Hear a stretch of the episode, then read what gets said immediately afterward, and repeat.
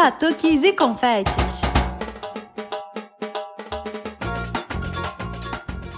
Olá, pessoas. Aqui é a Nath Fischer, do Batuques e Confetes. Oi, gente. Aqui é a Gabi Moreira e esse é o nosso 28º episódio. E aí, Nath, o que, que a gente tem hoje? Então, Gabi, no programa de hoje a gente conversou com Léo Morel, que é o biógrafo do Monobloco, né? Também toca em vários blocos aqui no Rio e em São Paulo. E a gente também tem no final do programa uma novidade. A gente bateu um papo com o André lá da Maracatu Brasil, né? Que ele veio contar pra gente sobre a vaquinha que tá rolando para a gente ajudar a salvar a Maracatu Brasil, né? Ele veio explicar direitinho pra gente como é que tá sendo isso. Então, esse programa de hoje está imperdível, porque além da nossa entrevista, né, que a gente tem sempre, né, a gente vai ter uma outra entrevista. Eu acho que essa iniciativa da Vaquinha é super importante, gente. O máximo que vocês, quem puder né, participar, é super importante. E quem não puder, sempre divulgar. Então, um dos nossos objetivos aqui no podcast é justamente esse: dar, dar um espaço para o André contar um pouquinho e a gente conseguir ajudar a Maracatu Brasil. Bom, mas antes da nossa entrevista com o Léo Morel, a gente recebeu o nosso ouvinte lá de Pernambuco, o Vitor Leal, que vai contar uma série de histórias sobre o Carnaval de Pernambuco. Conta pra gente aí, Vitor. Desenrolando Serpentina. Bom dia, pessoal do Batuques e Confetes. Me chamo Vitor, sou de Pernambuco, de Recife. É, minha relação com carnaval começa principalmente da música. Eu morava no interior de Pernambuco, na cidade chamada Sorubim, e o carnaval lá é um pouco diferente, mas pelo menos a música, o frevo, sempre foi presente assim. Quando um pouquinho maior, minha mãe ainda já me levava lá para o Recife Antigo, aproveitava pelo menos um ou dois dias assim, indo, indo visitar o carnaval. A minha tia botava muito frevo para tocar. Inclusive, existe um costume de quando vira um ano por aqui, deu meia-noite e uma, já surge assim um, alguém, alguma casa, algum lugar tocando frevo. É, isso é massa e sempre, sempre gostei da parte musical. Mas quando eu vim morar aqui em Recife, é, foi que mudou um pouco, um pouco a relação ainda mais do carnaval. Tipo, eu pude viver um pouco mais quando eu aprendi a andar sozinho aqui na cidade. É, e, e isso começou. Já gostava da parte musical, já achava bonita a televisão, mas, mas viver o carnaval daqui foi o que deixou gostar ainda muito, foi o que fez ainda gostar ainda mais do, do, do carnaval. É, um, uma das principais coisas que, que para mim existe é gostar de cultura popular e Carnaval de Pernambuco é praticamente a festa de cultura popular. A gente tem um carnaval muito diverso, de várias culturas populares diferentes que se juntam hum, tanto no período de carnaval quanto no período de prévia enfim, é muito massa para quem gosta, tipo, o carnaval é o apogeu desse momento. É, e acho que essa relação aumentou ainda mais quando eu entrei em Maracatu, lá em 2016. Passei três carnavais de Maracatu. É, foi muito massa em relação de conhecer ainda mais a importância do, do, do que o Maracatu representa. É muito mais do que é, uns batuques que acontecem na rua, tem uma representação muito maior também me fez conhecer histórias que eu não conhecia, me fez conhecer parte do Recife, que eu nunca tinha ido. É, Recife tem várias comunidades, é uma cidade muito desigual, mas em cada dessas comunidades costuma ter algum projeto social, cultural, que seja maracatu, afuxé, é, frevo ou, ou, ou, diversos outros tipos de, de agremiações que, que acontecem na comunidade, que servem tanto para o lazer, mas também como, como algo, algo social.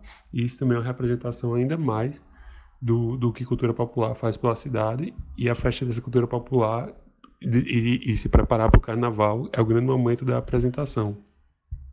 Inclusive, quando, quando o Nato falou comigo, eu fiz questão de passar o contato do meu mestre. É, a gente passa por várias histórias, mas ele, ele é, é, é, uma pessoa que, que com certeza vive o carnaval e, e tem essa admiração desde lá do Maracatu. É, também graças ao Maracatu comecei a conhecer os lugares e também a partir de conhecer os lugares fui vivendo ainda mais o carnaval e, e também começar a se preocupar mais com carnaval. Teve um ano que eu comecei a ficar preocupado que a, a quantidade de fantasias estava diminuindo. Era mais impressão do que fato. É, eu comecei a querer, pelo menos um ou dois dias no carnaval, a sair de fantasia. E uma delas, tipo, eu tenho 1,97m, é, talvez seja um pouco alto, e a gente tem a cultura do boneco gigante. E em Olinda existe o Homem da Meia-Noite. O Homem da Meia-Noite, para quem não conhece, é uma calunga que no sábado para o domingo, de meia-noite, sai, sai, acho que há mais de 50 anos, não, não tenho uma data certa, é, pelas ruas de Olinda e é um dos momentos mais importantes do carnaval. Inclusive é transmitido pela TV local, é, todo mundo conhece, conhece a Calunga. E, e eu me vesti de homem da meia-noite nesse, nesse dia. Como homem da meia-noite saí no sábado de, meio, de meia-noite, eu fui para Olinda fantasiado de homem da meia-noite é, logo cedo. Inclusive, eu já sou alto e eu usava uma cartola que eu acho que aumentava minha, minha altura em mais uns 30 centímetros. Então, inclusive, ao ponto de pessoas questionar se eu estava fantasiado só apenas ou se eu estava de perna de pau. é, e foi uma experiência muito massa. Inclusive, é, a galera tirei muita foto que deve ter por aí com criança, com, com, com todo tipo de gente assim. É, a galera interagia, enfim, a experiência de, de, andar fantasiado é muito massa. E por mais que seja com a brincadeira de, de, eu acho que eu ser alto e a fantasia ter ficado muito massa, foi uma experiência muito legal. E a partir disso, é, andar fantasiado quase todo carnaval, eu escolho um ou dois dias. E é o que eu aconselho muito. Eu sei que tem uma parte ruim, que é roupa mais pesada, mais quente, talvez andar com um chapéu gigante para lá e para cá. Mas no, no final vale a pena. É, um outro fato legal de carnaval foi que eu sou muito fã da bruxa que tem no Carnaval do Recife da terça-feira, no Apogeu do Frevo. A bruxa é, é, famosa, talvez se alguém assistiu a algum show de Alceu Valença no Marco Zero já tenha visto a bruxa. É, e ela, todo, todo o carnaval, tá lá no meio da plateia. É um cara que tá com, com a bruxa segurando, segurando, segurando é, um, uma madeira assim com a bruxa em cima. E fica andando, enfim, é um, já é um, um monumento do carnaval. E eu queria ter algo parecido, só que, tipo, eu nem tenho um talento artesanal para fazer algo. E, e, e, nem sabia direito o que fazer, o personagem fazer, e se a logística ia dar certo. Mas na vontade de querer levar algo, o que eu fiz foi. Antigamente, alguém levava uma bandeira de Pernambuco todo show. Só que essa pessoa parou de fazer isso. Não sei o que aconteceu. É, e há uns dois, três carnavais não tinham mais. Aí eu decidi, peguei dois metros de cano, amarrei uma bandeira de Pernambuco e fui. É, podia acontecer disso virar um trambolho, de eu ficar querer me ter me arrependido no meio do show, dizer o que eu tô fazendo com isso aqui, vou ter que virar à noite segurando esse, essa, essa bandeira ou ter sido massa. E aconteceu de ser massa. E, e também, inclusive, pelo fato de, de é, é, ser marcante assim, mas a interação das pessoas, o pessoal vir falar, achar massa, se orgulhar de ver uma bandeira. Tem uma bandeira estendida lá no meio da plateia. Isso também é muita representação do, do, do amor que os foliões têm Pernambuco. É, uma representação do gostar do, daquele momento, do carnaval, da cultura popular, do que está acontecendo. E isso é bem legal, assim. É, e, e, enfim, infelizmente esse ano o carnaval não vai ter, vai ser virtual. Mas a ansiedade já para o carnaval de 2022, já desde lá da Pintobeira, que sai de 7 de setembro. Pintobeira é um dos maiores blocos de Olinda, que sai dia 7 de setembro e curtindo isso a cada momento até chegar nesse último dia, que é essa terça-feira de carnaval, que, que Alceu Valência toca, enfim, que encerra o carnaval de Pernambuco. Encerra entre aspas, porque ainda acontece folia por mais um, uns dias assim. Inclusive, da minha cidade do interior, Surubim, o carnaval, o carnaval lá acontece é, no final de semana depois da quarta de cinzas. Então, cabe bem ir para lá depois de que acaba aqui. Como o carnaval lá é um pouco diferente, é mais trio elétrico, é mais. É, não sei, tipo, banda, bandas tocando, tocando as músicas de um momento. Enfim, não é frevo. É, não, é, não é muito parecido com o carnaval de Pernambuco, infelizmente. Na verdade, com o carnaval de Recife e, e, e Olinda. É, o, que, o que meu primo e a namorada fizeram para lá, existe uma tentativa até de, de, de, puxar um pouquinho da cultura de, de surubim. E uma das coisas fortes da cultura popular de surubim é o boi bumbá, bumba meu boi. Isso veio se acabando assim, diminuindo. Existe, existe o boi de nanico, o boi surubim.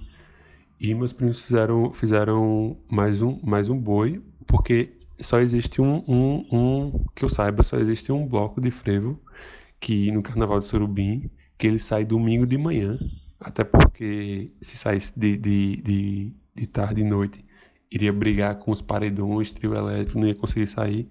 Então ele sai domingo de manhã, se chama Levanta Defunto. Ele sai 7 horas da manhã do domingo, 8 horas da manhã do domingo, do cemitério. Então sai um caixão é, com, com gelo e cerveja. E o Boston Levanta Defunto sai tocando frevo. Desce a avenida e sobe novamente. E o boi agora faz parte desse, desse, dessa, desse desfile também. É, inclusive, inclusive, acho que é uns três anos que está saindo. Provavelmente esse ano não vai ter, mas é uma tentativa de, de puxar também o resgate de cultura popular no, no, num carnaval um pouco mais afastado do, do, do que acontece aqui em Recife e Camaragibe. Mas é isso. Mas para encerrar, é, convido a todos para conhecer o Carnaval de Olinda e, e, Recife, ou até do interior também, nas áreas da mata. É a diversidade de culturas aqui tem. É, juro que se você gosta, nem que seja um pouquinho de cultura popular, vai achar muito massa. E é isso. Um abraço para todo mundo, parabéns pelo podcast e sucesso. Vitor, difícil escolher qual a sua melhor história, hein? Mas eu vou te falar que eu adorei a sua fantasia, meio perna de pau, meio não perna de pau, que deixou as pessoas na dúvida, né? E esse bloco de surubim, Gabi, que ideia sensacional, Gabi. Um caixão cheio de cerveja e o bloco saindo do cemitério.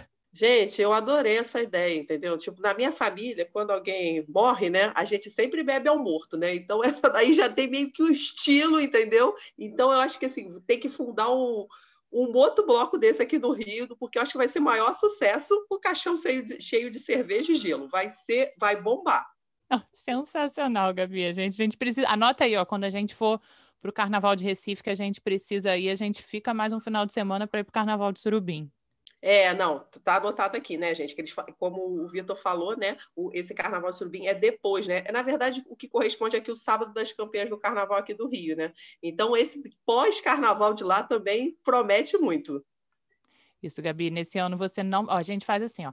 Você desfila e depois a gente vai para lá. Aí você só não faz, só não desfila no desfile das campeãs, ok? Tá fechado, então. Esse, essas histórias do Vitor, elas também têm tudo a ver com o nosso episódio 16, porque no episódio 16 a gente entrevistou o João Kumaru lá do podcast Eu Disse Frevo. Então, quem quiser saber um pouquinho mais sobre o Carnaval de Pernambuco, é só voltar no feed e procurar nosso episódio 16.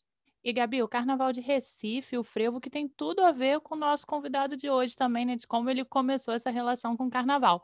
Como eu já falei lá no início do programa, a gente está recebendo hoje o Léo Morel, que é biógrafo do Monobloco, já tocou em diversos blocos, além do Monobloco aqui no Rio, em São Paulo também, já tocou em escola de samba também. Oi, Léo, tudo bem?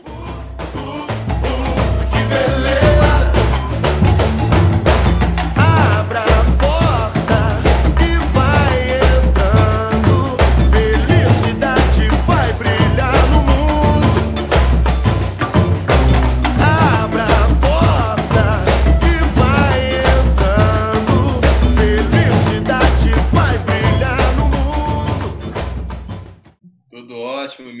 Muito obrigado. Uma honra estar participando aqui do podcast de vocês, viu? Obrigado mesmo pelo convite.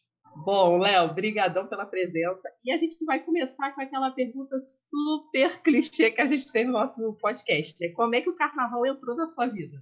Desde muito pequeno uh, e, e, e, peculiar, assim, que eu eu conheci o, frevo e o maracatu antes do samba, por conta. O meu pai é, é do Recife, minha família paterna é toda pernambucana. Eu, eu ia para lá, assim, desde, óbvio, muito criança, passar as férias lá na casa dos meus avós. E, meus, e meu pai me arrastava lá para o Carnaval de Olinda. Né? E aí eu me lembro muito criança, uma das primeiras memórias que eu tenho é, é, é ver uma, um bloco de frevo, né? aquela coisa intensa tocando. E eu, eu era garoto, acho que eu ficava mais ou menos na altura, criança, acho que eu ficava meio na altura do, do cachista, assim, ficava olhando aquele instrumento ali. Maracatu também, né? Muito intenso ali. Aquilo, desde muito criança, me, me cativou. E aí, quando eu descobri as escolas de samba, né, eu ficava ali também. Eu queria, só ficava ligado nas baterias, né? Eu ligava, ficava assistindo os desfiles para esperando quando a, quando a câmera né? Ia, ia filmar as baterias, que parecia aquele mar de tambores, né? Assim, falar, cara, que dali é, é a minha Disneylândia, sabe? E aí foi assim. Léo, como é que você veio parar dentro da bateria? Olha, eu eu primeiro me tornei um baterista, né? Eu comecei a tocar bateria em 1995. Eu comecei relativamente, pode ser tarde, né? Não, não comecei cedo, até porque né, não é uma tarefa fácil convencer os pais que você quer tocar bateria, botar uma bateria dentro de casa. Eu só consegui isso aos 19 anos de idade. Uh, fui, fui tocar, fui aprender fui aluno do Cássio Cunha, que é um renomado baterista que acompanha ao seu Valença há, há bastante tempo. E é, comecei a estudar o instrumento, mas também muito interessado nessa parte, não só dos ritmos brasileiros, mas do, do, de samba, escola de samba, né? mas era uma coisa muito restrita. Ali eu estou falando, isso é, é, o final da década de 90, ainda era muito restrito ali o acesso às baterias, né? Até que um belo dia eu, eu fui num, num clube condomínio para tentar assistir um bloco de carnaval aí, que me falaram que ia ser um show da banda Pedro Luiz, mas talvez ia ser show de samba com Paralamas do Sucesso. Quando eu me vi, estava ali no Horto, uma rolotada cheia de gente, e eu só ouvi. É uma batucada muito intensa. Eu reconheci que eram instrumentos de samba, caixa, o repique, o surdo, tamborim, mas eles estavam tocando outros ritmos, né? estavam tocando ritmos nordestinos, funk. É, ouvi o Herbert Viana cantando, fiquei muito interessado naquilo, assim. E por coincidência, algumas semanas depois, um amigo meu que fazia parte da oficina do Monobloco é, ele trabalhava num estúdio em Botafogo chamado Hanoi, eu estava ensaiando com uma banda lá, ele falou, cara, você que é baterista, estou fazendo uma oficina ali do Monobloco, eles estão precisando de gente que toque caixa, você não quer chegar lá? Pô, eu fui na hora, assim, vamos. Aí fui lá, entrei, me apresentaram para o pessoal, né, do Pedro Luiz e a Parede, e ali eu tive contato com esse universo, né, da, da, da, da batucada, dos ritmos brasileiros, da, da né, de escola de samba, e foi desde então um grande aprendizado e para mim uma catarse poder participar daquilo, poder observar aí um, um surgimento de uma um desenvolvimento de uma de uma cena musical cultural muito rica, né, que veio a crescer bastante. É, você pode ver ali de dentro, né, como é que o carnaval cresceu tanto, como é que foi olhar ali como testemunho ocular assim esse crescimento do carnaval desde quando eu vi o monobloco pela primeira vez, eu vi que tinha uma coisa diferente ali, né? Aquele universo do instrumental, né? Do, do samba tocando outros ritmos, tocando música pop, paralamas do sucesso. Eu vi que tinha uma coisa nova ali. Naquela época, é, muitas pessoas saíam do Rio de Janeiro na época do Carnaval, porque você tinha, claro, uma cena de blocos, o Sovaco do Cristo, né? você, você tinha uma série de, de blocos que, que já desfilavam tal, mas eu, na minha idade, ali, é, adolescente, tal, 15, 16, 17 anos, a gente saía do Rio de Janeiro.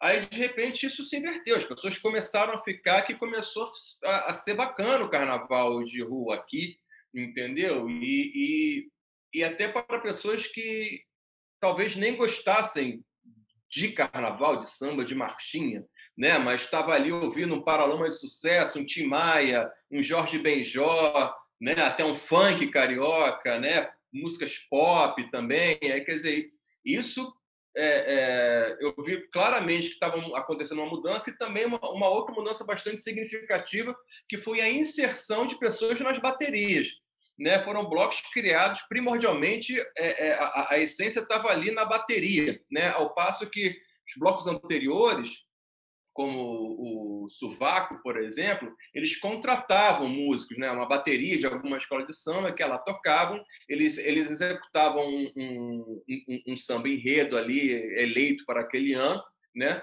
e aí o monobloco surge convidando as pessoas para tocar aqueles instrumentos é, maravilhosos, mas que até então nas escolas de samba era, era restrito, né? e também a tocar outros ritmos, né? um verdadeiro baile. Né? Quer dizer, é, é, era muito claro que tinha uma coisa nova acontecendo ali naquele momento e, e, e, desde, desde que eu entrei ali eu vi cara tem tem alguma coisa assim realmente nova e eu estava ali como observador e participante ao mesmo tempo né não e isso deve ser demais né assim eu já venho do outro lado, né? Venho das escolas de samba, né? Então, para mim, o carnaval, assim, essa época, assim, também eu vivi muito isso, as pessoas viajarem para ir fora do Rio, tudo. Mas como eu estava envolvida com escola de samba, né? Não que nessa época eu desfilasse muito, fala a verdade, né? Porque aqui a minha família trabalha confeccionando perucas, meu pai também já trabalhou sendo aderecista de carro alegórico, então a gente é mais envolvido com né, o, o, o trabalho também das escolas de samba, né? E aí, eu acho que é, pô, é interessante essa mudança também, né? Eu acho que eu comecei mais a acompanhar carnaval de rua por causa da Nath, né? Porque a Nath gosta bastante tudo. Aí me arrastou lá para os ensaios do monobloco, né? Mas é legal essa mudança, né? Assim, sabe? Ver que, assim... Para mim, o que eu fico feliz é que as pessoas curtam carnaval, entendeu? Quando, porque carnaval é meu feriado favorito. Então, as pessoas falam, ah, eu gosto de carnaval, já fico feliz. Qual seja o carnaval que você goste? Entendeu? Exato. Eu concordo. E, e, e, eu acho que é, o que a gente viu foi acesso, né? Acesso a, a, a, a, esses instrumentos, né? Assim, se até então o folião, ele, ele se, o máximo talvez que ele chegasse ali do envolvimento fosse botar uma fantasia, né? De repente ele estava fazendo o carnaval, tocando, né? Fazendo as pessoas tocar e principalmente leigos, né? Pessoas que até então nunca tinham tido contato algum com, com com o universo da, da, da, da, execução de um instrumento musical. Né? Eu já cheguei ali no monobloco já com uma certa formação técnica, né? assim, de, de estudo de batera, porém é, é um universo completamente diferente. Não completamente, mas é bastante diferente. Apesar do instrumento caixa fazer parte da, da, da bateria, né? do setup da, da, da, da bateria, do digo de bateria, uh, instrumento de bateria, não a bateria de escola de samba, mas são universos diferentes, né? Assim, uma coisa é a batera, você tocar a caixa ali fazendo parte junto com o bumbo, o contratempo, prato, e outra coisa é você tocar a caixa, um instrumento de condução, né? um instrumento que é, que é de grande importância, inclusive, para as escolas de samba. Eu fui até entender isso quando eu ingressei, né? Assim, que cada escola de samba tem a sua própria batida de caixa e é isso que dá a identidade, né? A essência da identidade de uma escola de samba. O Salgueiro tem uma batida, a Vila Isabel tem outra batida, uma cidade tem outra batida. Escolas essas que surgiram é, é, para, para é, homenagear é, é, os orixás, né? E aí cada um tem uma batida, né? Quer dizer, tem esse aprendizado é, muito rico na minha, na minha opinião e até hoje me cativa. Você estava falando do pessoal que foi formado, os foliões, né, com monobloco, eu acho que eu me encaixo nisso, porque eu sou. Eu sempre gostei muito de plap, mas não ligava muito para carnaval. Eu passava carnaval em conservatória. Pensa na adolescente mala que vai para conservatória passar o carnaval. E aí as minhas amigas começaram a me chamar para ir nos ensaios do monobloco e do banga, né? Eu virei isso aqui agora. Deixei de passar o carnaval em conservatória e virei isso. Ótimo. Ótimo. Ah, acho bacana. Valeu a pena, não? Demais, gente. Vocês não têm noção. Não, com todo respeito ao conservatório, mas vocês não têm noção do que é o Carnaval das Serestas. Não, e você também falou, Léo, essa coisa das escolas de samba, né? Como eu sempre convivi, né? Eu fico impressionada, assim, crianças, assim, pequenininhas, assim, com um ritmo impressionante, né? Que eu vou muito quadra, assim, você pega, assim, o filho de um ritmista. O garoto pega o, a caixa, pega o repique e arrebenta. Eu fico, meu Deus, sabe? É muito legal isso. E são pessoas assim, né? A maioria. Agora não, né? Tem uma mistura, tudo. Mas tem muita gente que não tem a noção de música, né? Aprendeu música com escola de samba, né? Eu acho isso tão legal, assim, sabe? Que aquela pessoa, sabe, sente que está fazendo diferença, né? E aí está aprendendo. É muito legal isso.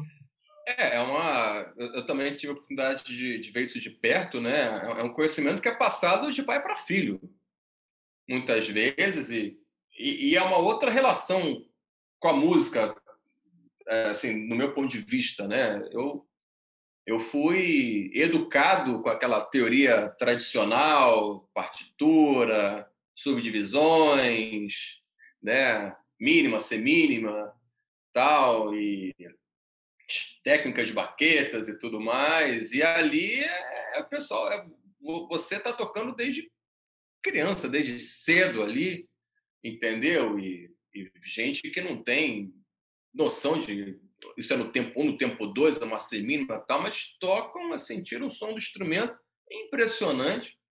É, eu tive a oportunidade de, sair na bateria da, da Vila Isabel, né? É, eu ensaiei em 2011, desfilei, se não me engano, no Carnaval de 2012. Foi uma experiência riquíssima para mim, assim, é, de estar perto ali daquele pessoal, sabe? Eu cheguei lá depois de isso, depois de 10 anos de monobloco, né? Assim, então assim, tipo, eu tô pronto para chegar. Também cheguei muito bem acompanhado. Na época eu, na época eu tocava, eu tinha montado um trabalho musical que era meio uma catarse, loucura musical chamada Mesh 55, que era um eu quis misturar mashup com batucada, aí eu, eu, misturava, sei lá, era Full Fighters com Cazuza e, e, ainda botando uma batucada de fundo, assim. E eu chamei um pessoal muito bacana para participar, assim, na, na, na, percussão, como Felipe Deleles, que é diretor de bateria do Império Serrano, Macaco Branco, que na época era diretor de bateria da Vila Isabel, hoje em dia é mestre de bateria da Vila Isabel, e Guilherme, uh, se não me engano é Oliveira, pode ser, que também era dali do Salgueiro, hoje em dia é o mestre de bateria do Salgueiro ali. Quer dizer, estava muito bem acompanhado, eu fazia batera e eles faziam a percussão, e aí o Macaco Branco me chamou. Pô, Morel, vai lá, vai lá na Vila Isabel, lá, tocar uma caixa com a gente, não sei o quê. Eu falei, quer saber, eu vou.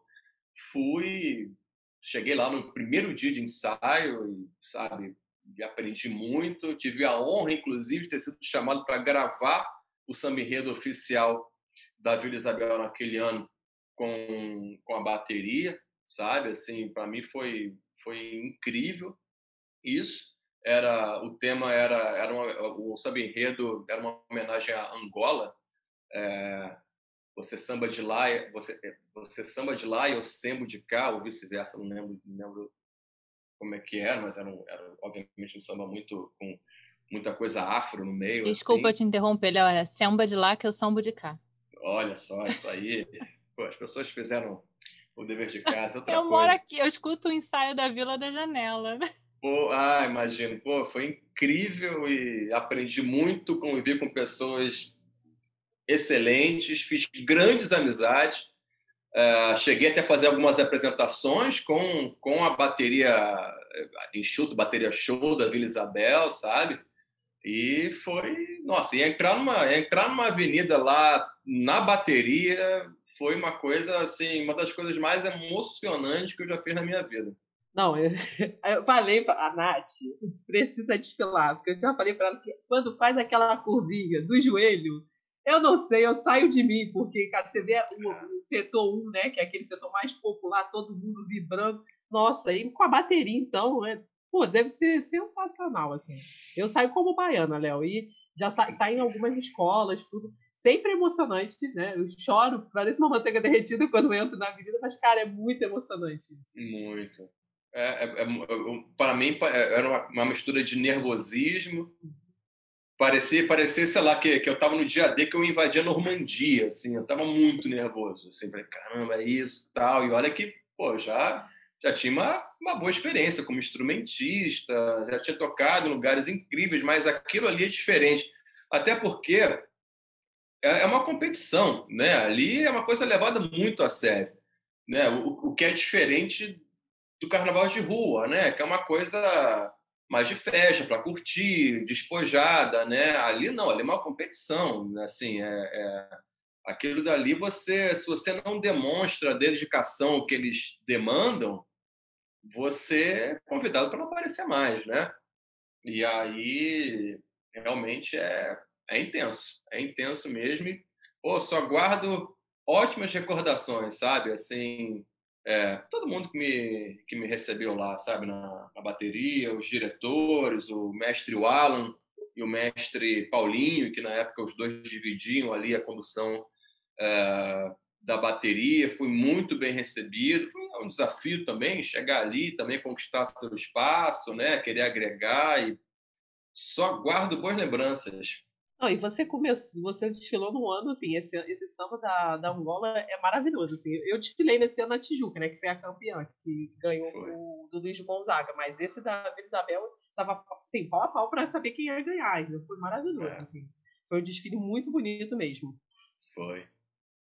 Não, e uma coisa, né, que eu acho que, assim, esse nosso podcast também surge muito isso, da gente conversar esses dois carnavais, né? Tipo, de agregar esses dois carnavais, né? Porque ah, uma gosta mais de um, outra gosta mais do outro. Mas a gente conversa de carnaval entre si, né? Então acho que surge muito essa ideia da gente conversar com outras pessoas para nos agregarem esses dois carnavais. Como é que você vê, assim, essa, tipo, essa conversa, essa integração esses dois carnavais, Léo? Olha, eu vejo que são, é, que são totalmente complementares né? Enquanto um, né, o das escolas de samba, aquele espetáculo, né, transmitido globalmente, né, um trabalho que começa lá para abril, maio, né? Assim, tem toda a logística, é, que eu acho muito rico também, tem toda uma, uma procura pela inovação, né? O, o, o, que são as comissões de frente, né? Sempre querendo fazer alguma coisa nova, alguma coisa que vai surpreender o público né? e, e, os, e os, jurados. É, tem essa coisa da disciplina. Né? Eu até tive, então, inclusive, a honra, eu fui, eu, fui até jurado de bateria, se não me engano, em 2005, 2006, do grupo de acesso. Também foi uma experiência incrível e inusitada. Nunca pensei que fosse receber esse convite, mas foi muito interessante.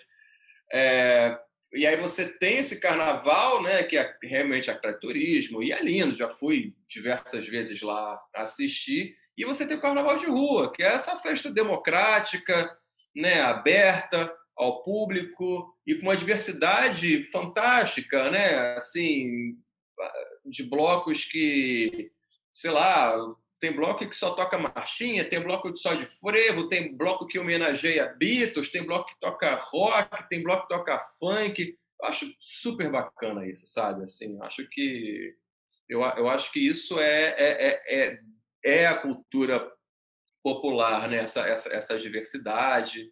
E, e que eu acho muito interessante também essa questão das oficinas de percussão, né? que, que foi o que um, o grande, um, um dos grandes é, pilares desse, desse crescimento do carnaval de rua ali no final dos anos 90, início né, do, do, do 2000, né, que, como eu já falei, que convidou as pessoas a ingressarem na bateria. Né, isso, isso não só foi um grande sucesso, como isso foi exportado. Né, assim, eu, eu me mudei para São Paulo 2017 ou 2018, não lembro certo ano, e, e vários, monobloco com, com oficina lá, o Kizomba com oficina lá, o Banga com oficina lá, fora diversos outros blocos, inclusive o Bicho que eu estou até com, com, camisa aqui, é um bloco super bacana de, de, um, de uns grandes amigos que tocam só novos baianos e, poxa, desfila ali pela Vila Madalena, muito bacana também. E aí você vê pessoas querendo aprender a tocar e tocando e super felizes quando estão desfilando, sabe? Assim, você vê o primeiro desfile dessas pessoas, sabe? Que é um mix de nervosismo, tá? Mas também com uma felicidade, assim, sabe? E aí eu acho, eu vejo isso, são, são muito, são muito complementares, sabe? Até em modelo de negócio, cadeia produtiva, né? Eu tenho esse olhar também, esse, até o livro do monobloco eu tive um pouco dessa preocupação, né, de também eu quis descrever um pouco como é que funciona isso, né, assim, essa, esse trabalho, né, o, o que está por trás disso, disso tudo, né, quer dizer, e já tive até a oportunidade de dar aula, quer dizer, sobre isso, até para pessoas de fora, tal, é, e e muitas pessoas se interessam para entender assim esse, esse funcionamento, né? Um que é você tem ali todo por toda uma um, um planejamento para para a confecção das das, das é, fantasias, né? Que você está contando uma história que tem que combinar com o enredo, tem um começo, meio, fim, a bateria começa a ser desde mais, enfim, tem todo esse planejamento. E, e, os blocos de carnaval, com as suas oficinas, com seus trabalhos musicais, com seus shows, né, fazendo aí eventos como, sei lá, casamento, formatura, né, tal. E aí, quer dizer, você tem toda uma...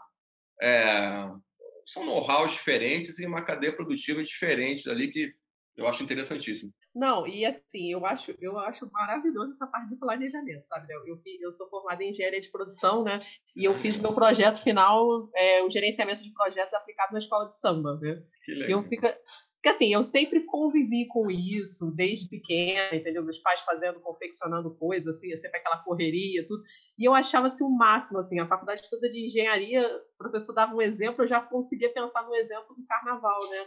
Eu acho que essa parte assim, de planejamento, de gerenciamento, pô, é super legal. E dos blocos de rua, eu tenho aprendendo muito fazendo podcast, conversando com o pessoal aqui, entendeu? Pô, já fico pensando em milhares de ideias, né? Eu acho que é muito interessante essa parte.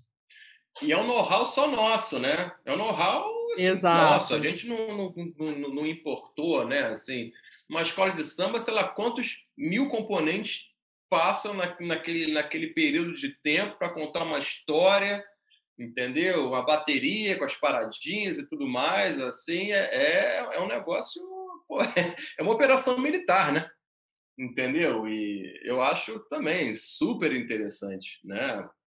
acho realmente demanda conhecimentos específicos é totalmente engenharia de produção é totalmente ligado a isso você está certíssima em, em, dar esse esse olhar aí para esse tipo de, de fenômeno cultural já você falou do Carnaval de São Paulo, né? Eu tenho a experiência do Carnaval de BH, que eu passei dois anos lá e eu tipo, de um ano para o outro cresceu absurdamente, né? Eu te perguntar como é que você viu isso em São Paulo, assim, se foi também esse boom que BH me chocou muito, assim, de um ano para o outro, como cresceu. Sim, é, o paulistano super comprou a ideia do carnaval de rua. São Paulo é uma cidade que é, tem, tem muita vocação para o carnaval de rua, é uma cidade muito extensa e você tem uma facilidade de, de mobilidade também. É, no Rio de Janeiro, muitas vezes, aqui na Zona Sul, a gente está né, a gente tá apertado entre o morro e o mar, né? Entendeu? Aí certos bairros, Botafogo, Laranjeiras, né? Às vezes você vê aquele lugares meio, meio apertados assim, São Paulo você consegue espalhar bem, né? Uh, e essas oficinas deram muito certo lá, muito certo. Assim, eu vi blocos como Monobloco, Banga e vários outros, né? Não só blocos do Rio de Janeiro, mas assim blocos de São Paulo que, que adotaram esse modelo é, de negócio das oficinas, a metodologia do passo, né, do Lucas Ciavata. Isso deu muito certo lá. Muitas pessoas se mudam para São Paulo para trabalhar, que foi meu caso, e muitas vezes buscam alguma atividade para se distrair, conhecer gente, né? conhecer pessoas fora do universo de trabalho, né? E aí a oficina de percussão tem funciona cai como uma luva, né? Você você está ali tocando, aprendendo uma coisa nova, tendo contato direto com a cultura popular, e aí conhece gente nova, aí, aí acaba a aula, o pessoal vai tomar uma cerveja, tal, de repente você tem novos grupos de amizade, sabe? É, o poder público é, em São Paulo deu muito apoio, né? O que eu assim da, da onde eu vejo, né? E conversando com pessoas que trabalham com, com, com a produção de blocos de carnaval lá, é, me falavam isso. O poder público lá realmente dá muito apoio. Você tem uma iniciativa privada ali é, que até então estava também é, injetando dinheiro nisso. E o que eu vi lá foi o que aconteceu aqui há 10, 15, 20 anos atrás. É o paulistano deixar de sair de São Paulo na época do carnaval e, e até pessoas começarem a ir para São Paulo para o carnaval. E também é um, é um, carnaval de uma diversidade gigantesca, assim, desde é isso, tem desde blocos de carnaval até blocos de, de, de música eletrônica, né? Na minha opinião, assim, não sei, é, coisa da música eletrônica com carnaval, mas é, é bom que, que atende a, a, diversos grupos, sabe? E aí eu só tenho elogios aí é, ao Carnaval de lá. Claro que você tem a questão, claro, de organização, às vezes você tem a questão, sei lá, de furtos tal, né?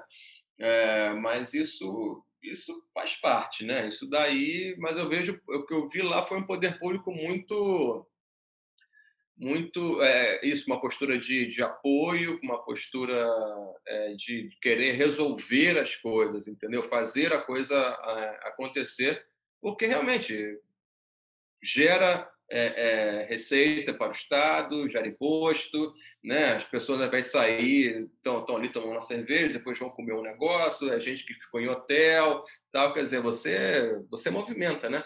E aí eu vi, vi realmente a coisa se desenvolvendo, lá Vila Madalena virou assim, uma passarela lá dos blocos, sabe? E, e olha que é um lugar com bastante ladeira, o Beijo Tatu mesmo ali no Vila Madalena, pega os ladeirões lá, impressionante, mas pô, o pessoal vai lá no, no gás, não cansa não, sabe? Você falou isso, né? Sim, eu quando fui passar o primeiro ano em BH, isso foi uma coisa que me chamou muita atenção, porque parece que é uma cidade que está começando no carnaval agora, de certa maneira, e é muito mais organizada do que a gente. Gente, em BH esse ano se vendeu até. Esse ano não, ano passado, né? Se vendeu até xixi. Tinha um patrocinador que aproveitava o xixi dos banheiros químicos para entrar, né? E a gente vê aqui é sempre aquela mesma coisa da cerveja. E a cerveja em BH também me choca muito, porque em qualquer ambulante você acha a cerveja que for. A escola que patrocina é mais barata, mas você acha que foi. E aqui no Rio é aquela coisa engessada.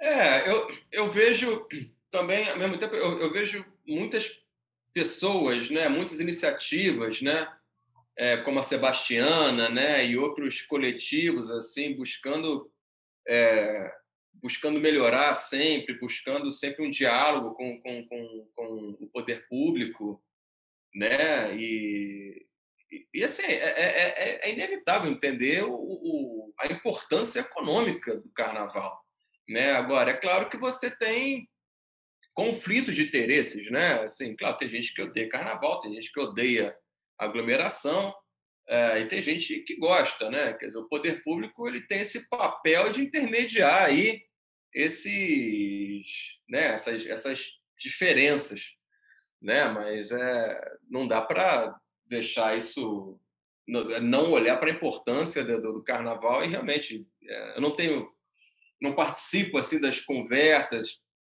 aqui no carnaval de rua, assim, o que que a cada ano, o que que piorou, o que que melhorou mas eu conheço gente muito é, muito dedicada a essas questões aí, sabe, de, de, de, de ter esse contato aí, no sentido de tornar a coisa cada vez melhor, né?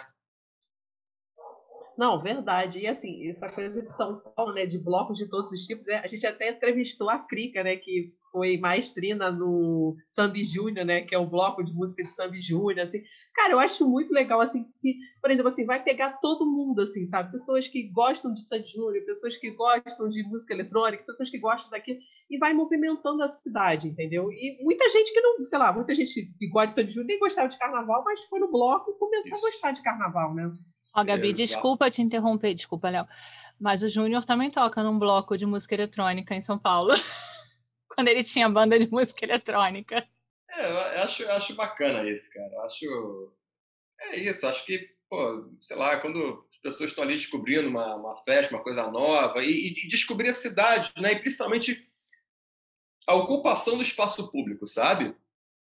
Que eu acho que, é, que assim, é, o comparativo entre Rio de Janeiro e São Paulo nesse quesito, o, o, o carioca, a ocupação do espaço público sempre foi uma coisa muito é, é, é, muito normal no Rio de Janeiro, né? Não só pelo carnaval, mas é, manifestações populares, passeatas e né? O carioca gosta na, da rua, né? Vai tomar uma cerveja numa praça. A gente, a, a, a gente é da rua. O carioca se encontra na praia, né? Entendeu? O carioca se encontra no, ali no, no, bar, não sei o quê.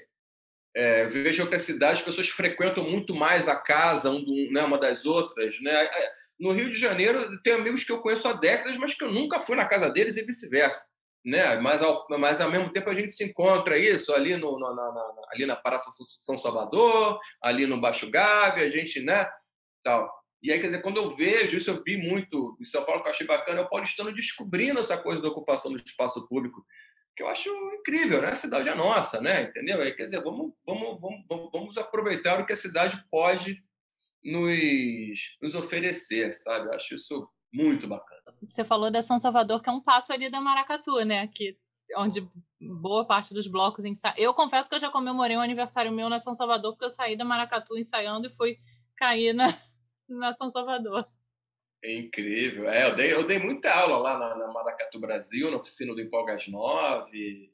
Também uma época eu também ofereci workshops às vezes para gringos, sabe? Assim, vinha vinha eu, eu, eu, fechei um acordo com algumas agências de turismo, aí vinham os gringos para cá e aí me ligavam, aí eu levava lá para o Maracatu Brasil para ensinar a tocar caixa, repique e tal. Eu dei aula, isso foi muito bacana, para o Comitê Olímpico do Canadá, isso na época da, da, da, das Olimpíadas, sabe? Já estavam confinados aqui há milênios, trabalhando. Você imagina o que, que é você ser do Comitê Olímpico, que vai receber uma, uma comitiva, não sei quantos atletas tudo mais.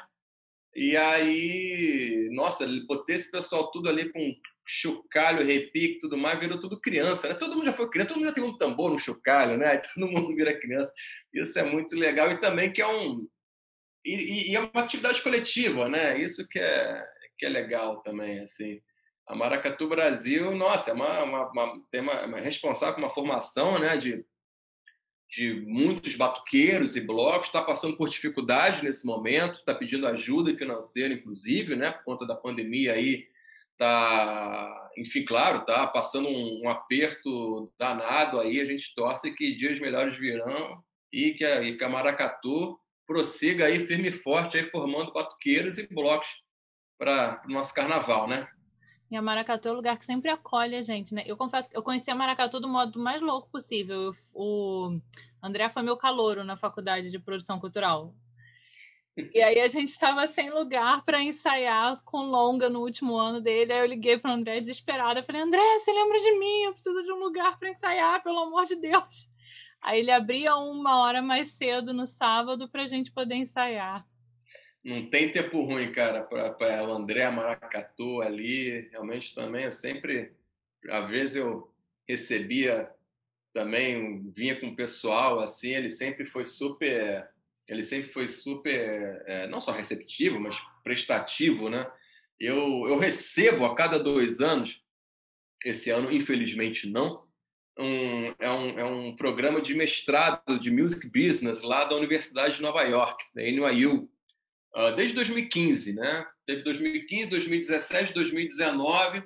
Os estudantes do mestrado passam duas semanas aqui no Rio de Janeiro estudando o mercado de música é, dos países emergentes, né? Brasil, Rússia, Índia, China, South Africa. É, o professor de lá, o Sam Howard, amigo meu, enfim, teve essa ideia de trazer para cá, faz parte do programa internacional lá da NYU.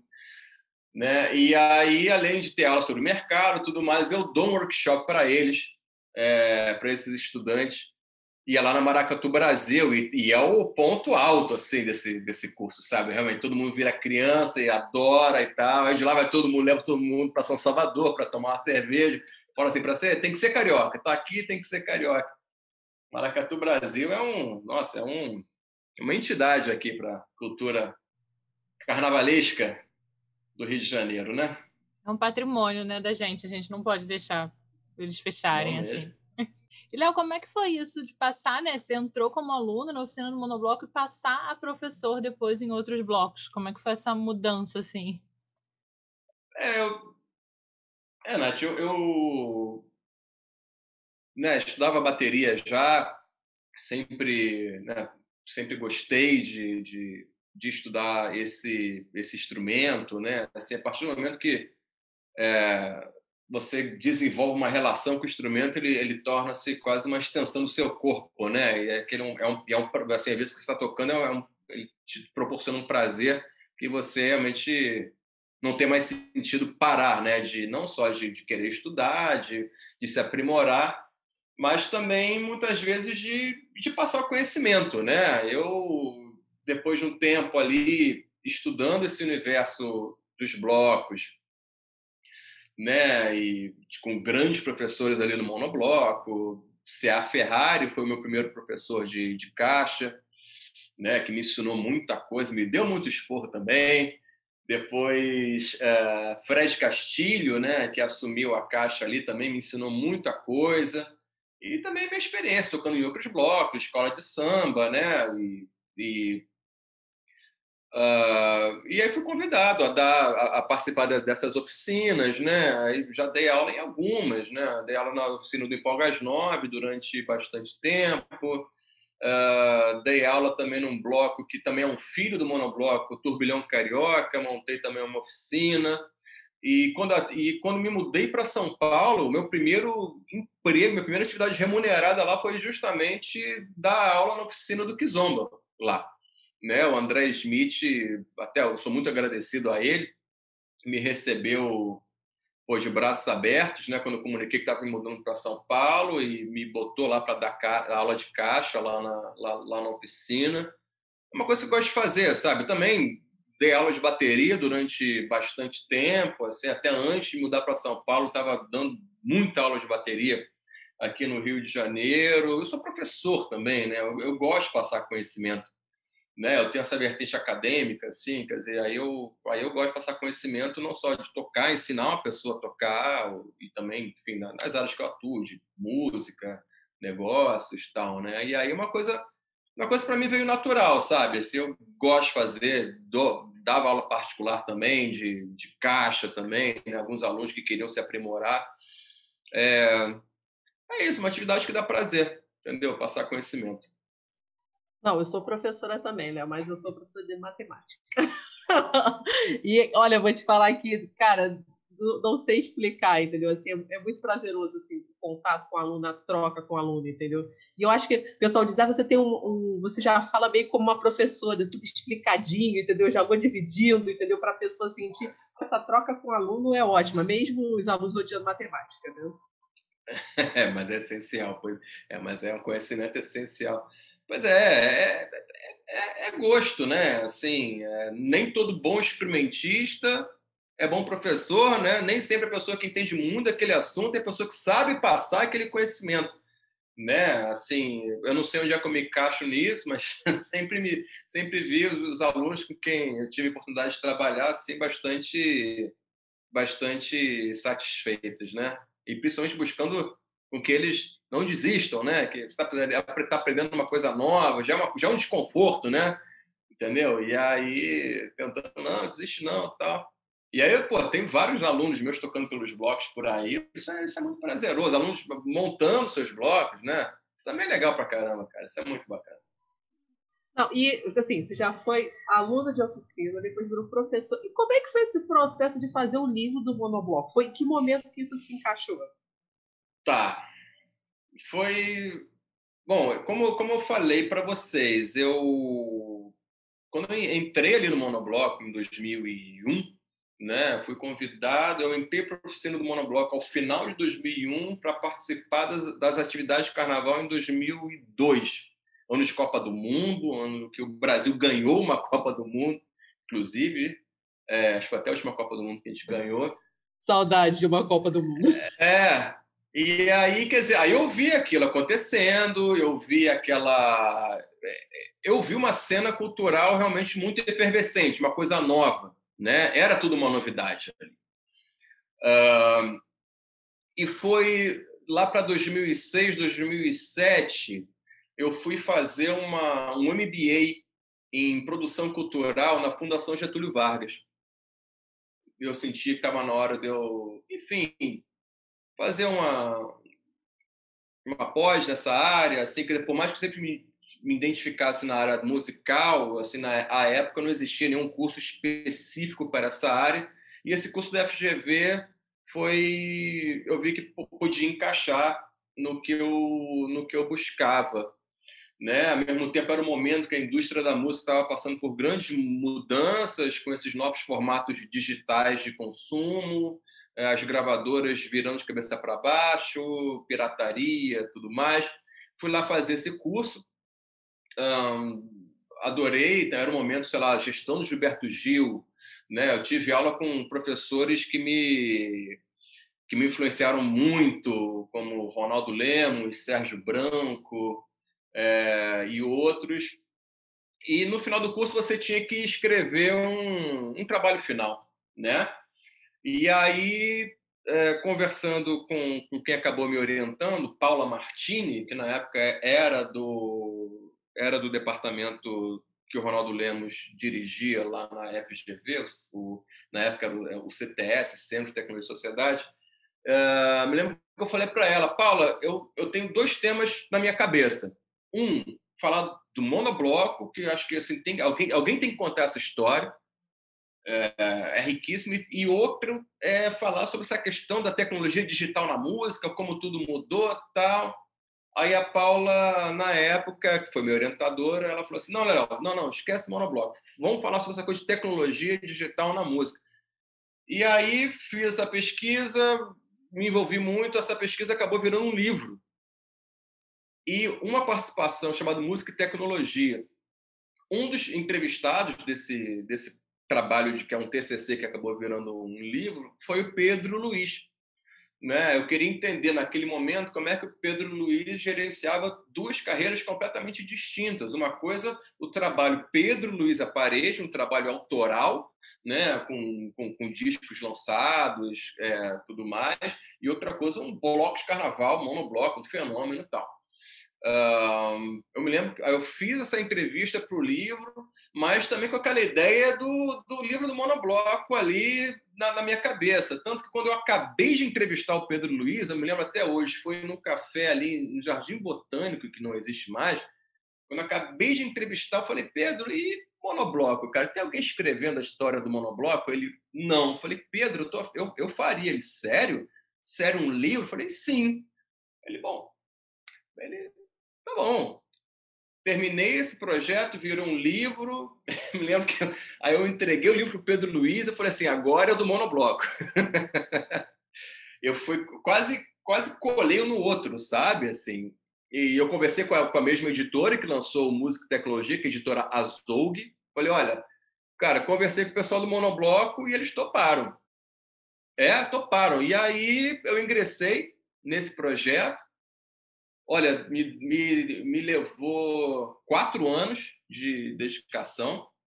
Claro que eu não vivi só disso, mas foram quatro anos de trabalho, mais de 50 entrevistas né, que, que eu fiz e pô, consegui, assim, desde entrevistar pessoas que participaram da oficina do, do monobloco no Japão, né? até Elza Soares, Lenine, Fernando Abreu, Herbert Viano, né? E um trabalho totalmente solitário, sozinho, total.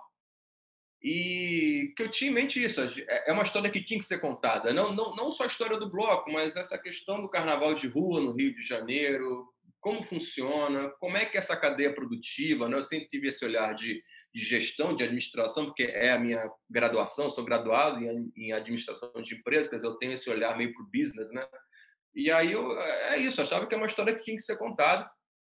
E, e saiu, cara. Saiu em 2015. Para mim foi uma, uma felicidade, foi um projeto incrível. Eu tive total apoio né, do, lado dos fundadores. Em momento algum tive sofrer algum tipo de interferência, sabe? Deixa ver o que você está escrevendo, a gente quer né, autorizar ou não. Não, muito pelo contrário, me deram uma carta branca e tenho muito orgulho de ter publicado essa, essa biografia, sabe? Não, Léo, eu confesso que o teu livro me salvou, porque eu estava fazendo monografia sobre o renascimento do carnaval de rua e não tinha nada, né, publicado. Aliás, eu sou rainha de fazer isso, porque quando eu fiz produção cultural, eu fiz sobre o rock de Brasília, só tinha a biografia do Renato Russo publicada. E depois eu fui fazer sobre o carnaval de rua, né? Aí no meio da monografia saiu o teu livro. Eu falei, nossa, me salvou aqui, tem um, um norte. Pois é, eu, eu, eu, senti, não tinha nada publicado sobre isso, sabe? Assim, falei, cara, tem que registrar isso, alguém tem que contar essa história, entendeu? Assim, é, é, é um fenômeno muito rico, né? Em vários aspectos, sabe? Aí me senti naquele, tipo, um dever, assim, uma missão, cara, tem que registrar isso, alguém tem que escrever sobre isso. E foi bacana, foi muito tempo trabalhando sozinho ali. Às vezes você perguntar por que, que fui inventar aí fazer isso, né? Sozinho, e... mas tá aí, nasceu. E é uma coisa que falta aqui no Rio, né? A gente não tem muita coisa sobre o carnaval de rua da gente. Eu fico revoltada que você não tem um livro sobre o Bola Preta. Você tem um livro de crônicas sobre o Bola Preta, mas você não tem nada contando a história deles. Ah, eu, eu super incentivo pesquisadores fazerem livros, documentários, sabe? Assim, a nossa, a nossa, a nossa cultura é muito rica, né? Assim, pô, tem um documentário sobre o axé no Netflix que eu achei um trabalho de pesquisa incrível, entendeu? Eu acho que quando eu escrevi esse livro, eu escrevi pensando assim, cara, isso tem que virar um dia um documentário, uma imagem, entendeu? Assim, porque você escreve um livro, são palavras fixas ali no pedaço de papel, mas o carnaval de rua é movimento, é cor, é gente, é, é batucada, é som, né? E aí eu pensei, bom, escrevi um formato ali para documentar, mas eu acho que é, que venham outros formatos, aí que venham outros é, registros, porque tem, tem muita história boa aí para ser contada, né? É não sei se você já chegou a assistir aquele doc do Pedro, do astronauta Tupi, já dá um gostinho, né, de que seria de um documentário sobre, de repente, monobloco. Eu achei incrível esse documentário, achei lindo, nossa, achei de um bom gosto é, gigante. É, sou suspeito, né? sou muito fã do, do Pedro Luiz. É, pô, tive a honra, até um parênteses, de, de trazê-lo para a Tratória, que é onde eu trabalho atualmente como é, né? AIR, né? que é um, uma função de, de artístico, repertório. É, o último single dele, né, chamado Som de B, foi lançado ali pela, pela Tratória, sabe? Para mim, uma honra. E também trouxe o monobloco também para para Tratória. E é, para mim, é, tá perto desse, dessas pessoas, assim, Pedro Luiz, Celso Alvim, Sidon Silva, Cia Ferrari, assim, são, são grandes referências e que se tornaram amigos, assim, sabe? E aí tem sido bacana essa trajetória aí que a gente tem construído. Não, e esse processo de escrever livro, né? Eu escrevo também, né? Mas o meu é mais parte de ficção, sabe? Eu tenho um livro, uma noveleta, né? Na verdade, policial, né? Que também tem escola de samba, é mais voltado para escola de samba, né? E aí eu também achava assim, porque assim, minha infância foi muito assim escutar histórias de carnaval de família, entendeu? Tenho minha tia avó minha que passou mal no dia do desfile, foi internada, fugiu do hospital para desfilar, tipo assim, cara, que história sensacional é essa, entendeu? Então, acho que isso meio que me estimulou muito a escrever, entendeu? Mas mais voltado para o lado da ficção mesmo, né? Mas acho que quando a gente começa a escrever um livro, a gente fica, meu Deus, para que, que eu comecei isso? Eu preciso terminar, porque não acaba nunca. Começa e vai em série, em série. É um processo complicado, mas acho que depois que ficar pronto, a gente fica aquele devia cumprido, né? Pô, incrível. Não, uma hora você tem que abandonar, né? Assim, é, para mim é que nem disco. Você tem que abandonar uma hora, porque senão você não acaba nunca né? Ali uma biografia, no caso, cara, é, é muita história. Sempre alguém fala, cara, você tem que falar com fulano, tem história não sei o quê. E, e, também o tempo não para, né? Assim, acontece uma coisa nova, tal. Sabe, eu me lembro que aos 47 do segundo tempo, eu estava fechando o negócio, o monobloco é, foi lá no, na, na sede ali do. Ai, meu Deus. Do pessoal do do, do, do cacique de Ramos, cara. Entendeu? E receberam tipo uma, uma, uma, uma sabe, uma, uma, placa lá em homenagem pelo, pelos feitos para o carnaval, entendeu? Tal. E aí, cara, consegui botar essa foto disso no livro, sabe? Assim, cara, pô, que, pô, essa chancela ali, né, do pessoal de Cacique de Ramos é essencial, assim, mas uma hora que você tem que parar mesmo, porque senão não acaba nunca né? E, e, também se perder é muito fácil, né? Assim, cara, como é que eu vou contar isso? Como é que eu vou, como é que eu vou dividir esse esse negócio? Foi até engraçado que eu, que eu, que eu pensei nas divisões em cima do, do grito de guerra do monobloco, que é o M O N O B L O C O. E aí, quer dizer, eu dividi justamente nesse número de, de, de, de letras, né? É, e aí pensei em temas para cada um desses, se não foram nove capítulos, pode ser? E, e aí é isso, usar a criatividade e falar que né, todo carnaval tem seu fim, uma hora você também tem que botar ali e, e botar um, um ponto final, né? Senão você enlouquece também. Não, é, e você falou do cacique, né? No meu, no meu livro também, né? Os personagens visitam o cacique de Ramos, entendeu? Eu botei assim, visita a Pada da Portela, eu tentei assim, tentar mostrar um pouco do clima dessa, disso, sabe? Até tem uma resenha que vai sair numa uma revista de literatura, né? Que é quem, quem vai fazer a resenha é uma pessoa portuguesa. E ela falou, ah, porque tem dois personagens brasileiros e dois personagens estadunidenses, né? Ela falou, ah, estou me sentindo os gringos descobrindo as coisas junto com ele, entendeu? Foi muito legal isso, né? Cara, eu acho ótimo, assim, sabe? Pô, a gente tem que falar mais sobre isso, sabe? Então, mas aí a minha contribuição é na parte de ficção. Porque é incrível também, né? Acho que precisamos do, da ficção e precisamos também da coisa documental também, assim, uma, um, se, se o mundo fosse só ficção, não dava, e também se fosse só documental, também não, né? A gente tem que, o, o ideal é ter os dois, né? A gente precisa falar mais de carnaval, né? Fica meio esquecido durante o ano, mas a gente precisa falar mais. Sem dúvida, sem dúvida. Léo, você falou, a gente comentou, né, da falta de publicações sobre carnaval. A gente tem muito pouco registro também, né? A gente tem um DVD do Monobloco, do Kizomba, um CD do Banga, do Sargento, mas eu acho, não sei, eu sinto muito isso, assim, que falta um pouco de coisa fonográfica sobre carnaval, de carnaval do Rio, o que, que os blocos estão produzindo. É, eu, eu, eu mega incentivo esses blocos a, a produzir material autoral, sabe? Um, se a gente assim vamos vamos olhar a cena musical do, do axé né? Do carnaval da Bahia aqueles blocos o asa de águia chiclete com banana Eva né?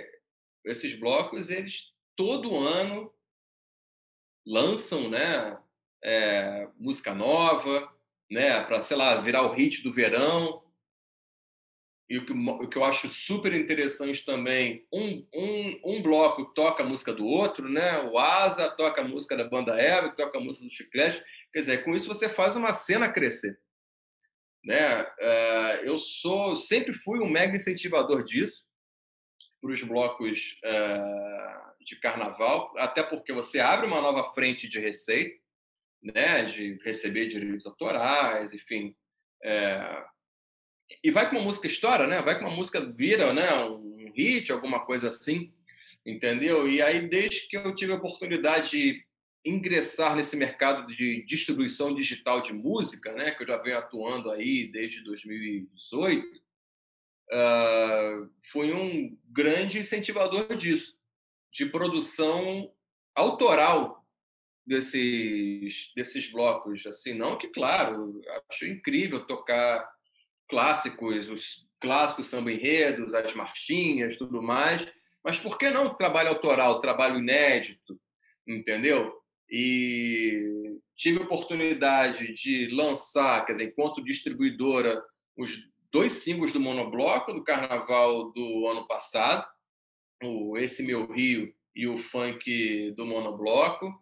Uh, também incentivei, por exemplo, o pessoal do bloco Chinelo de Dedo, do meu querido amigo Rodrigo Moreira, a lançar também é, trabalho autoral. O próprio pessoal do, do Bestetu também a lançar esse um, um, trabalho autoral, entendeu? Eu acho que é bom para todo mundo, é bom para eles, é bom para para fins de registro também e para fins de negócio, entendeu? Assim, por que não, né?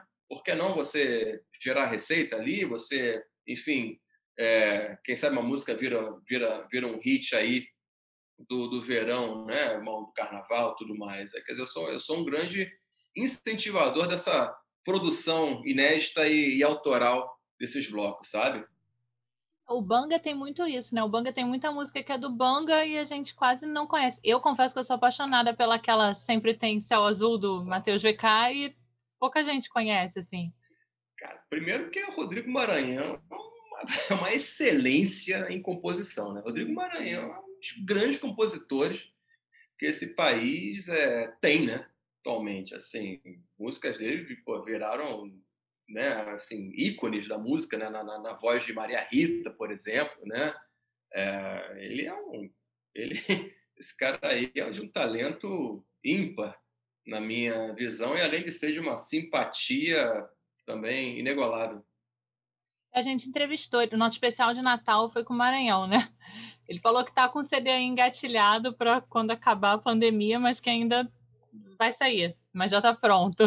Confesso que eu estou ansiosa pelo CD novo do Banga. CD a velha falando pelo trabalho novo do Banga. Tive oportunidade no pré-carnaval lá em São Paulo, assistir uma apresentação da oficina do Banga lá, cara, incrível, todo mundo tocando com uma alegria, sabe? Um astral maravilhoso, sabe? Assim, sou muito fã do Banga, sou muito fã ali sabe, do pessoal que, que, que, toca, que produz ali. Eu sou muito fã do trabalho. Banga. E, e, e até o banco surgiu antes do monobloco, né? Assim, os, os fundadores do monobloco fizeram parte ali da bateria do, do, do Banga La Fumenga. Quer dizer, é, uma, é um patrimônio né? do, do carnaval carioca brasileiro, né? Isso é muito mágico, né? Porque as pessoas, quando falam em carnaval de Rua do Rio, lembram do monobloco, mas dificilmente falam do Banga. E o Banga estava ali no, bem no iníciozinho, com o Chacal, com o Celso, né? Fazendo o início do Banga. É.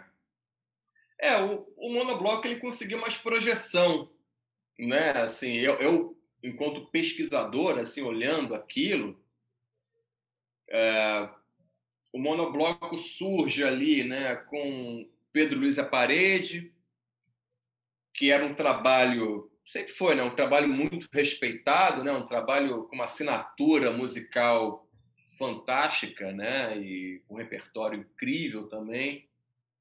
É, e quando o monobloco surge ali com uma metodologia de ensino, né, desenvolvida ali pelo Celso Alvim, em parceria com o Lucas Ciavato, os dois davam aula junto na ProArte, né? Eles criaram aquilo ali.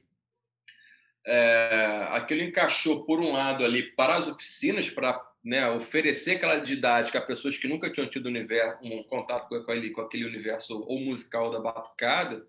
E, por outro lado, Pedro Luiz Aparede, o trabalho tinha uma chancela e um respeito muito grande da cena musical na época, né? Não é à toa que fez que nos primeiros apresentações contou com Herbert Viana, Arnaldo Antunes, né? Uma coisa que pouca gente sabe, né? Uma das primeiras apresentações do Monobloco que foi um fiasco, foi um fiasco aconteceu ali no Malagueta, que acho que era em São Cristóvão, participação especial do Seu Jorge, entendeu? Foi um, um fiasco de público, entendeu? Assim, dizem as mais línguas que tinha mais gente no palco do que assistindo sabe?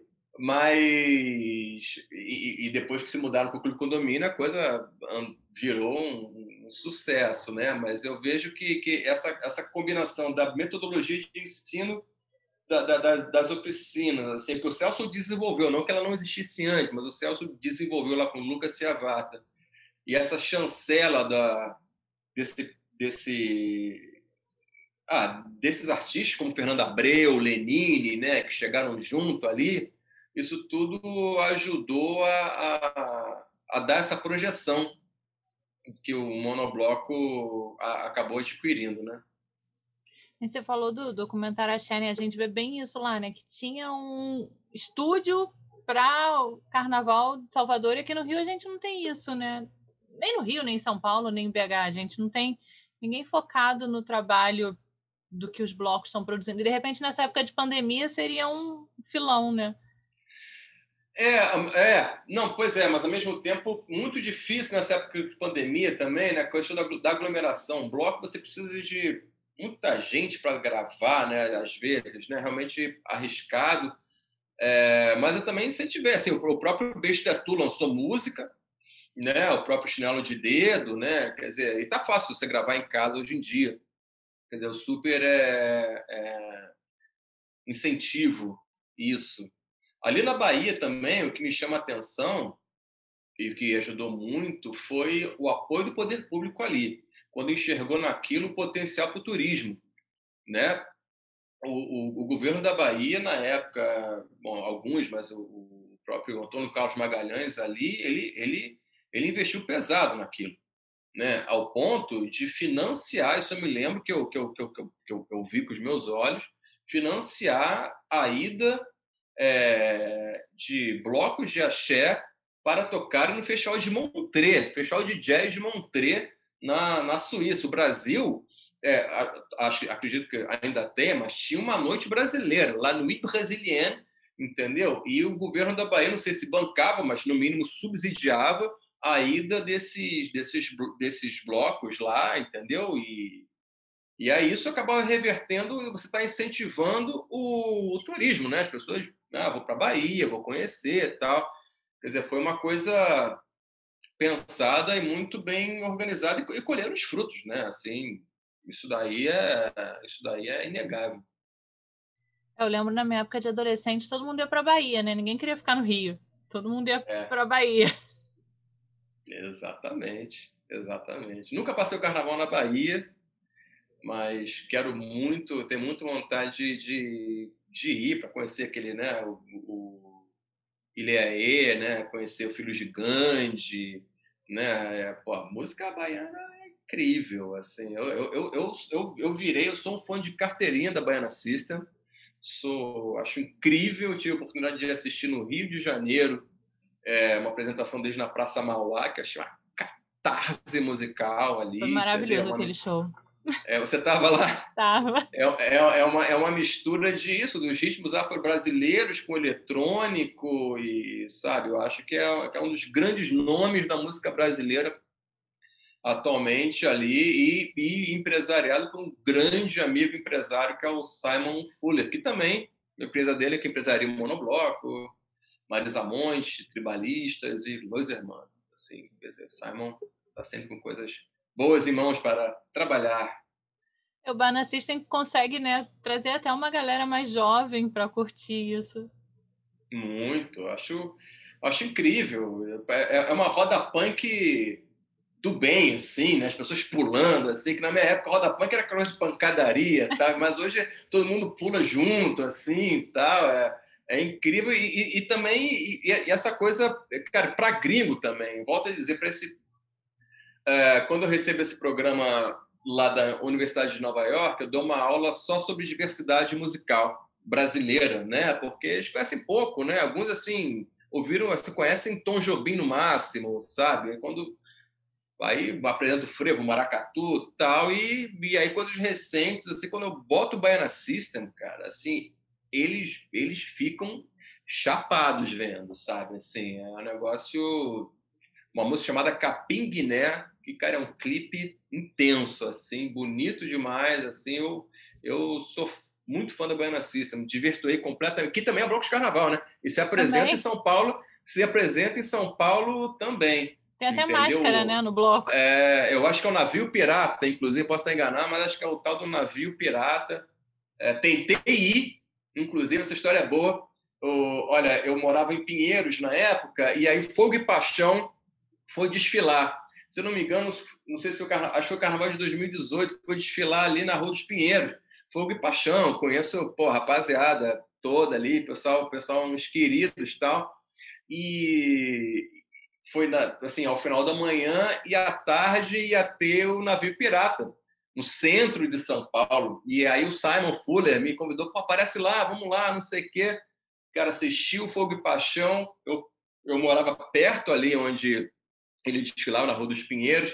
Passei em casa para comer um negócio, aí caiu um dilúvio, mas um dilúvio daqueles assim, não saia de casa, sabe? E aí infelizmente tive que passar porque eu não me mandar para o centro de São Paulo debaixo de um temporal homérico, sabe? Mas fiquei muito na vontade de ver isso aí um dia.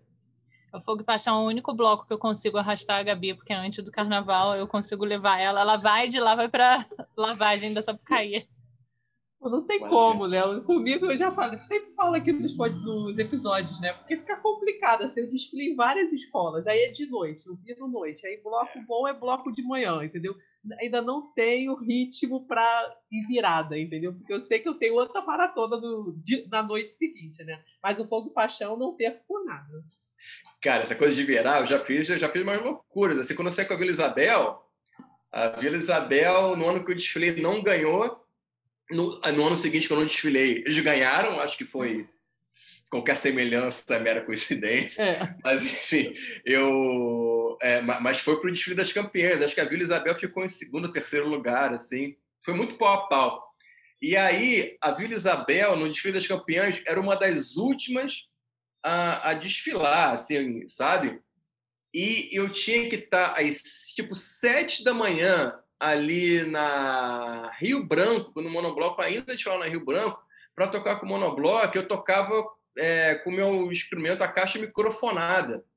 Aí eu tinha que chegar assim super cedo para passar o som, entendeu? Eu lembro assim que eu acabei de tocar com a Vila Isabel, sei lá que horas era, foi assim, o tempo de chegar em casa, comer um negócio, tomar um banho, deitar no travesseiro, esperando eu tocar e eu levantar para ir tocar com o monobloco. Aquela sensação assim, tipo, sabe, não parece que eu não parei de tocar o tempo todo, assim, mas é aquele cansaço gostoso, né? Que vale a pena. Eu não fala isso perto da Gabi, que todo ano ela me perturba para fazer isso e eu acho que eu não vou ter pique. Então, temos uma prova que dá para fazer. Bom, mas também tem o outro lado, né? Dá para eu fazer também, né? Desfilar e depois eu para o é, bloco. Vento que venta lá, venta cá, Gabi. Eu acho que, acho que chegamos ao fim, Léo. Todo carnaval tem seu fim. É isso.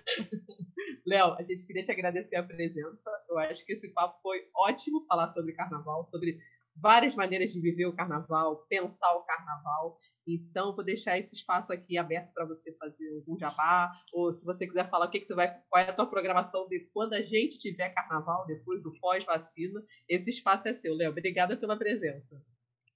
Pô, meninas, primeiro, muito obrigado pelo, pelo, pelo convite. Me senti honrado de ter sido é, convidado a participar parabéns pelo trabalho, vocês estão fazendo, nossa, um trabalho incrível aí para cultura popular, carioca brasileira, né? Um registro muito, muito importante. Uh, torcer para isso passar logo, né? Vamos, vamos ver quando. Ah, e quando voltar é, é isso. Meu, meu prazer que eu tenho é de estar tá tocando, sabe? Assim, eu sou muito mais aquele fulhão de tocado que de ir atrás dos blocos, assim, sabe? Eu costumo falar que eu, eu não danço, eu faço as pessoas dançarem tocando. É, o carnaval, para mim, é aquele momento que eu encontro os amigos, os parceiros, levar um som junto. É o meu futebol, sabe? Eu não jogo futebol. Meu futebol é esse, entendeu? É, a minha, é meu momento de de, de, de pelada, é quando eu estou ali relaxando, esqueço dos problemas e tocar para mim é uma. Nossa, me dá um prazer aí imensurável. Torço aí para de novo tá? com, com os amigos do, pô, do Kizomba, do Monobloco, Bestetur, rapaziada do Chinelo de Dedo e todos os outros blocos aí que eu tenho essa facilidade incrível aí de, de de transitar e principalmente encontrar os amigos, né? E, e é isso. Pô, obrigado, meninas. Obrigado mesmo. E pô, sigam em frente aí que vocês estão fazendo um trabalho muito bacana. Obrigada, Léo. A gente está aqui. A gente começou com isso, né? De tentar contribuir um pouquinho assim, um grãozinho de areia para esse registro que não tem muita coisa. Vocês estão certíssimos. Vocês já, já estão fazendo isso e já, já viraram referência. Muito bacana, viu? Pô, conta comigo aí para o que vocês precisarem. E, e é isso. Pô, torcer para que isso passe logo aí. E quem sabe a gente possa tomar uma cerveja é, presencial. Com certeza. Passar ali no bar da cachaça depois de um ensaio do monobloco na fundição. É isso aí, é isso aí.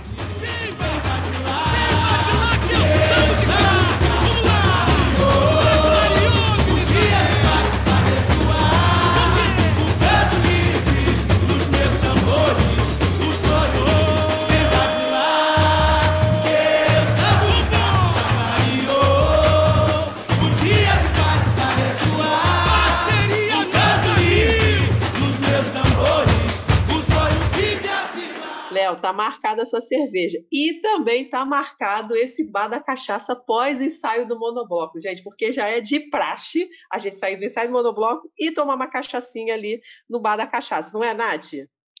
É, né, Gabi? Que saudade daquela cachaça de jambu e de gengibre do bar da cachaça, hein? Ai, nem me fala, muito bom, né, gente? Vamos torcer que logo, em breve, a gente vai poder fazer isso. Pois é, Gabi. Agora a gente pelo menos já tem vacina aprovada, né? Já dá para a gente ter uma esperança de começar a fazer essas coisas, né?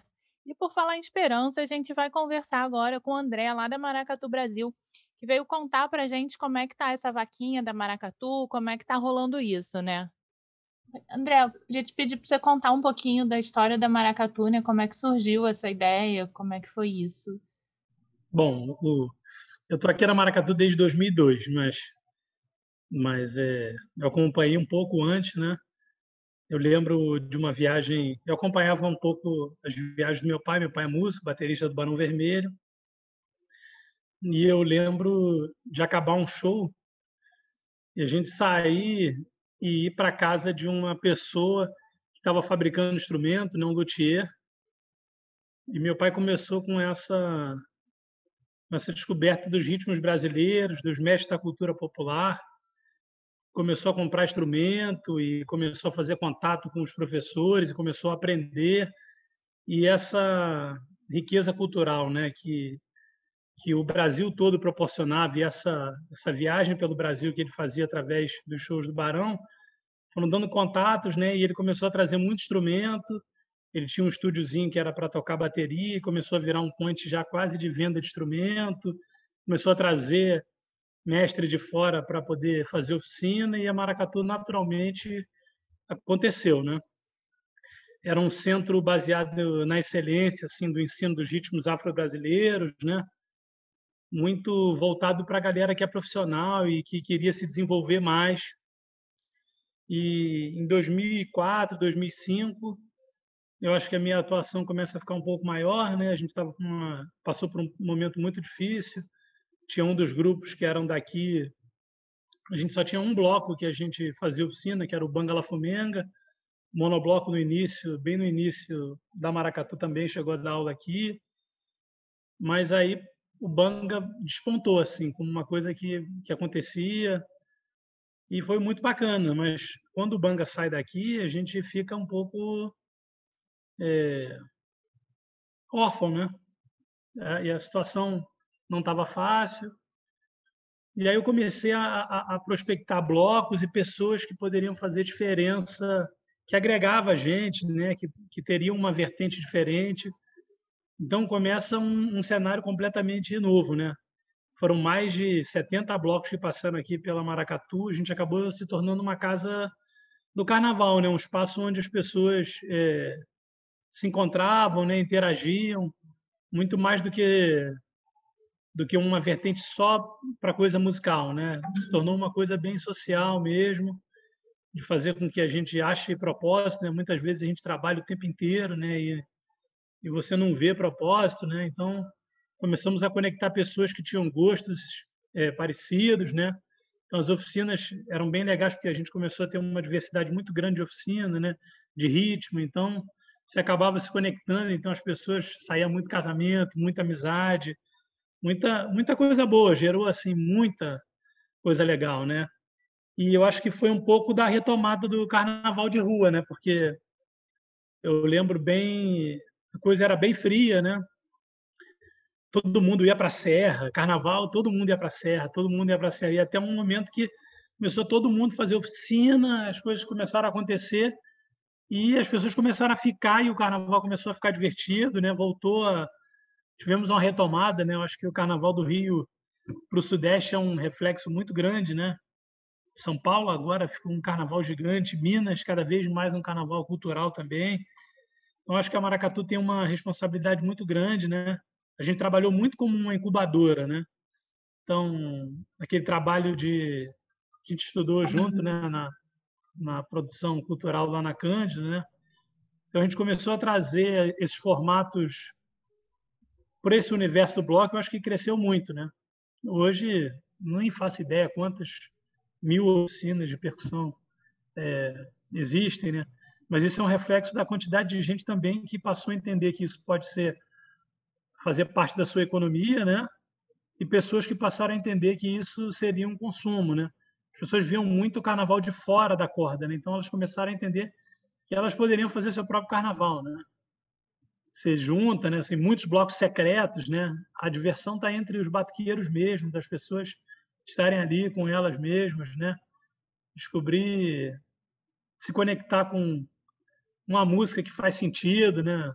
Você vê a Maracatu Brasil, eu lembro que Maracatu, até já existiu o Rio Maracatu, que é um grupo sensacional, eles deram oficina aqui também algum tempo, davam aqui na função. Mas é um ritmo, por exemplo, que explodiu, né? Você vê um dos blocos nossos, Tambores de Holocum, a gente no aterro tem 5 mil pessoas no ensaio, é uma coisa assim é, maravilhosa, né? Você vê as pessoas saindo, se fantasiando, se, se curtindo, né? Eu acho que a Maracatu fez parte dessa vida de a gente aproveitar e se descobrir, assim, descobrir um pouco mais da nossa riqueza cultural, né? Da nossa cultura popular que que diz tanto sobre nós, né? Ou pode dizer uhum. tanto, né? Às vezes a gente não tem a oportunidade de conhecer, então a conexão com os ritmos, né? Você vê o tambor de crioula, coisas lindas assim, né? Acontecendo e que era muito até a própria escola de samba era muito distante, né? Eu lembro que a gente começou a fazer um trabalho com a com o Salgueiro também depois. É, a gente queria ali da rua Silva Teles, que é a rua da Quadra do Salgueiro, mas era uma coisa, era um, era um segredo mesmo, né? Era como se tocar aquele instrumento, tudo era uma coisa não acessível. E hoje você vê, pô, tem escolinha lá, o pessoal fala, pô, vocês começaram a ensinar esse lance, abriu, e hoje na escola de samba você tem 400, 500 alunos aprendendo, é um negócio muito legal, porque gera renda para as pessoas ali, né? Você faz com que aquele conhecimento ali passe a ter valor, né? As pessoas passam a valorizar. Então, a gente tem muito orgulho da história da Maracatu Brasil, né? O que acontece muito é nesse momento da pandemia, a situação foi primeiro as, as, as desconexões, né? Começou a ficar todo mundo em casa, né? Muito sozinho, né? A gente tentou, no início, fazer um, um ambiente online emergencial para ajudar os professores, para gente, a gente tentar passar, né? Prestamos instrumentos para os nossos alunos. A gente começou a fazer muita atividade, assim, a gente tem um, um projeto social há 10 anos no Complexo da Maré, e nossos alunos dificuldades muito grandes, então começamos a fazer campanha também para arrecadar, a coisa estava parecia que, que o momento assim de união e solidariedade é, tomariam conta, né? Tava todo mundo falando, pô, como é que a gente vai sair dessa pandemia? A gente vai atravessar. Mas eu acho que aos poucos também foi todo mundo as coisas, o, o individualismo assim, ele acaba que que é, foi se fazendo muito natural, né? E as pessoas foram ficando cada vez mais fechadas. Cada um foi tentando achar um jeito de sobreviver, né? Algumas pessoas realmente cansaram e você vê que é um reflexo, né? O Brasil, 10% das pessoas que morreram no mundo são brasileiras, né? Ou morreram aqui no nosso país. Então, é muito e 20% do, nos Estados Unidos. Então, né, é, é, um, é um reflexo muito de, de quem de que a gente não não atravessou essa pandemia de uma forma assim tão tão consciente ou tão ou tão esperançosa como a gente estava tava pensando, né? Eu lembro muito disso, as pessoas falando, pô, essa coisa vai sair uma consciência muito nova e de consumo, né? E hoje a gente vê que, que a gente está saindo é, é, com aprendizados a fazer, né? A gente espera que as coisas mudem, né? A gente teve a oportunidade de voltar com, com oficinas, algumas pessoas queriam, mas é, como é que seria você ser responsável para a morte de alguém que a gente né, traz aqui exatamente para fazer com que a pessoa se energize, né? O tambor tem um poder de conexão assim com o divino, né, com o espiritual muito grande, né? Você eu acho que seria uma responsabilidade muito grande a gente chegar e voltar com coisas aqui e de repente em decorrência disso um descuido de alguma coisa alguém via falecer disso, né? Essa quarentena já tem sido tão dolorosa, né? Tão difícil. A gente fez uma campanha virtual para que os nossos alunos nos ajudassem, né? as pessoas que já frequentaram aqui a casa, é, as pessoas estão colaborando. Apresentamos algumas alguns projetos para algumas empresas, né? Até para um a gente tem um, um, uma parceria com o governo francês há 15 anos e como a gente teve muita dificuldade com o nosso governo, a gente tentou está tentando com o governo deles para ver se eles nos ajudam. Conectamos algumas com algumas empresas também é, para ver se podem aportar. A gente fez um projeto de, de ensino EAD para poder escalar, né, para pessoas também que não têm, é, não podem. É, o que, que, eu senti assim muita dificuldade e e a gente criou um, um ambiente virtual para isso foi que os grupos que tinham uma ou as pessoas que tinham uma, um poder aquisitivo maior eles tinham uma possibilidade de, de ter uma estrutura melhor né mas ao mesmo tempo a cultura popular, a maioria das pessoas dos mestres são muito simples, assim, são condições muito precárias. Então, uma das coisas que a gente queria fazer era que um ambiente que fosse igual para todos, né? Para que a gente pudesse fornecer a possibilidade para todo, para qualquer mestre que quisesse dar aula, não só desses que já estavam aqui no dia a dia com a Maracatu, que mal bem já tem essa conexão com esses alunos, né? Que muitos ajudaram os professores a se manter durante durante esse período, né? Mas outras pessoas também que às vezes não têm não têm essa possibilidade de fazer com que essas pessoas pudessem se conectar com qualquer outra pessoa do mundo. Né? A gente vê é, o carnaval passado foi um estrondo assim. Eu nunca vi tanta gente. A gente recebia quase 30 estrangeiros por dia aqui comprando instrumento, fazendo aulas, assim, uma, foi, um, foi uma loucura mesmo.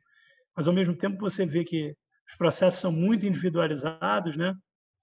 E, e, e a cultura popular era toda feita com a base na tradição oral, né? Então vi muitos grupos de estrangeiros vindo, era isso, registrando, e eles já estão propagando a nossa cultura lá de uma forma é, profissional, né?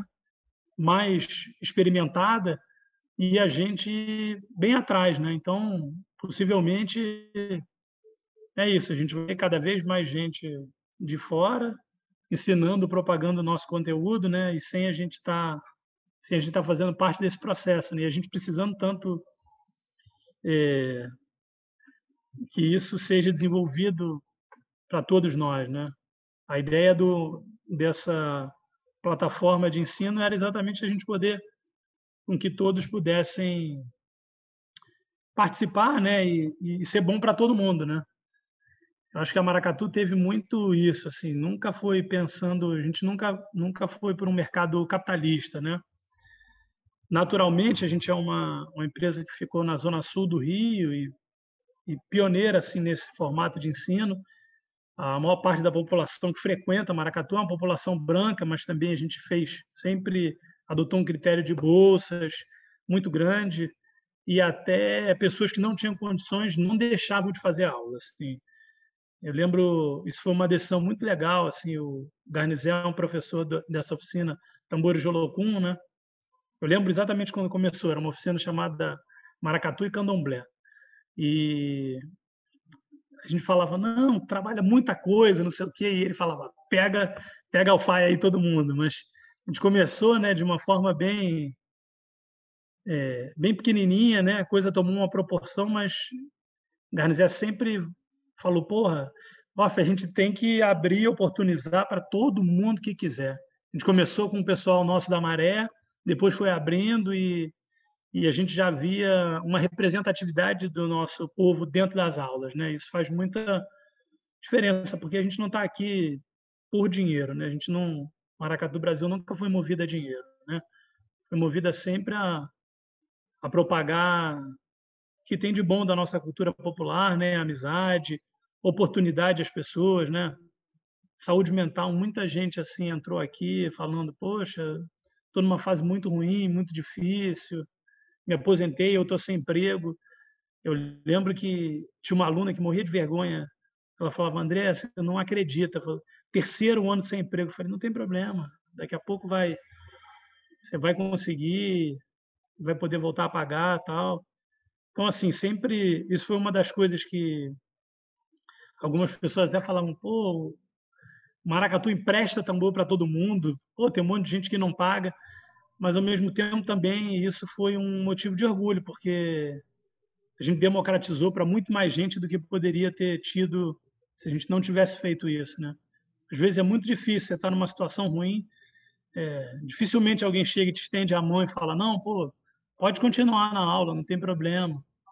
Normalmente você naturalmente é expelido, né? Você recebe 10 cobranças por e-mail e você chega uma hora, você some, né? Então isso nunca foi nunca teve ninguém nunca foi diminuído nem nada por estar faltando pagamento nem nada. Isso foi uma coisa que por um lado não é tão positivo né né, financeiramente mas acho que ao mesmo tempo assim me dá muito orgulho porque eu acho que muita gente pôde se reconectar e fazer conexões através daqui né. Que é isso às vezes você não tem oportunidade de, de conversar com o outro então as coisas não pintam não não acontecem, então fazer com que aqui fosse uma, um espaço onde pudesse ser uma coisa positiva na vida das pessoas, sempre acho que foi o maior propósito assim que me deu nesses últimos anos, né? Olha, André, eu vou dar o meu depoimento, assim, né? Que a gente lá no Longa, a gente estava quase acabando o bloco porque a gente não tinha mais lugar para ensaiar, né? A gente ensaiava lá no Salgueiro, mas no Salgueiro da comunidade e não ia mais rolar. Aí eu te liguei desesperada, não falava com você há um tempão na cara de pau. E se o Longa teve um último ano foi por causa da Maracatu, senão a gente tinha acabado antes. E eu acho que a gente nunca se sentiu tão parte do carnaval quanto aí, né? Porque a gente desfilava na Tijuca, ficava ensaiando aqui, isolado. Aí a gente pessoal dos Exagerados ensaiava depois da gente, aí tinha gente que chegava antes, ficava tocando com a gente, brincando. Essa, essa interação é muito legal, né? Porque é, é um pouco disso, assim, os, os blocos é, é, é iam em profusão, porque as pessoas chegavam, começavam a conhecer umas, conheciam as outras, daqui a pouco surgia uma ideia, pô, vamos montar um outro bloco, vamos fazer não sei o quê. Eu acho que motivo para felicidade, né? Acho que a gente ser um lugar que oportuniza a felicidade é, é motivo de muito orgulho. Não, e é muito legal essa questão de sociabilidade mesmo, né? De troca, né? Eu acho que isso que, que é, uma, é a melhor parte do carnaval, né? Tipo, tanto no carnaval de rua quanto na escola de samba, assim, a gente tem o desfile, né, da escola de samba, tem o desfile do bloco, mas a troca que tem ao longo do ano, as pessoas que você conhece, isso não tem preço, né? Isso, e você e você tá ali num espaço que converge às vezes com pessoas de diferentes formações, é muito legal, porque ao mesmo tempo você tinha um grupo e, e os grupos acabavam ficando bem bem claros assim, né? É, é, as pessoas vão por gosto musical, por afinidade, mas ao mesmo tempo na hora do intervalo, por exemplo, você todo mundo se encontrava, você acabava abrindo opções, né, de conversa com outras pessoas diferentes. Isso isso é bem bacana. Eu lembro que tem um, um, um aluno nosso, Felipe Marçal, ele é gente boa demais. Ele tocava num grupo em Palgas 9, que é, um, é o bloco mais antigo aqui da casa, né, atualmente. Acho que tem 15 anos já, que eles estão com a gente, ou 14 anos, uma coisa assim, em sequência, né, fazendo oficina. E aí ele falou, pô, mas eu...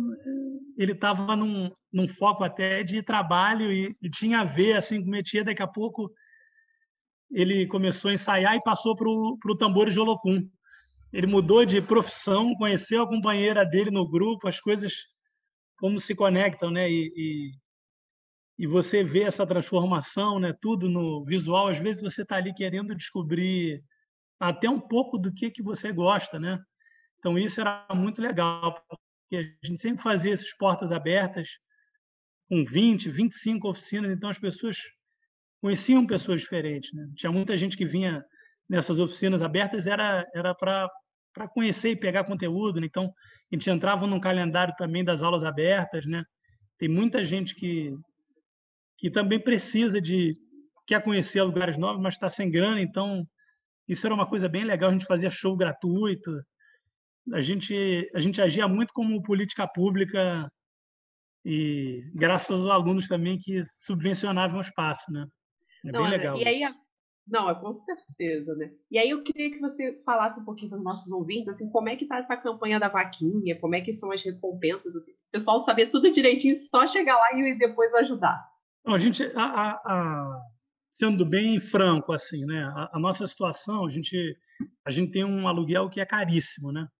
E, e é, eu acho que é o principal principal item assim mais complicado, né? A gente infelizmente não conseguiu é, negociar isso, então realmente é uma coisa bem difícil. A gente pediu para os alunos, a gente criou recompensas e a ideia é que é, a gente tem um marcador de livro que a gente criou a nossa divulgação era sempre vir marcadores de livro com o horário das oficinas.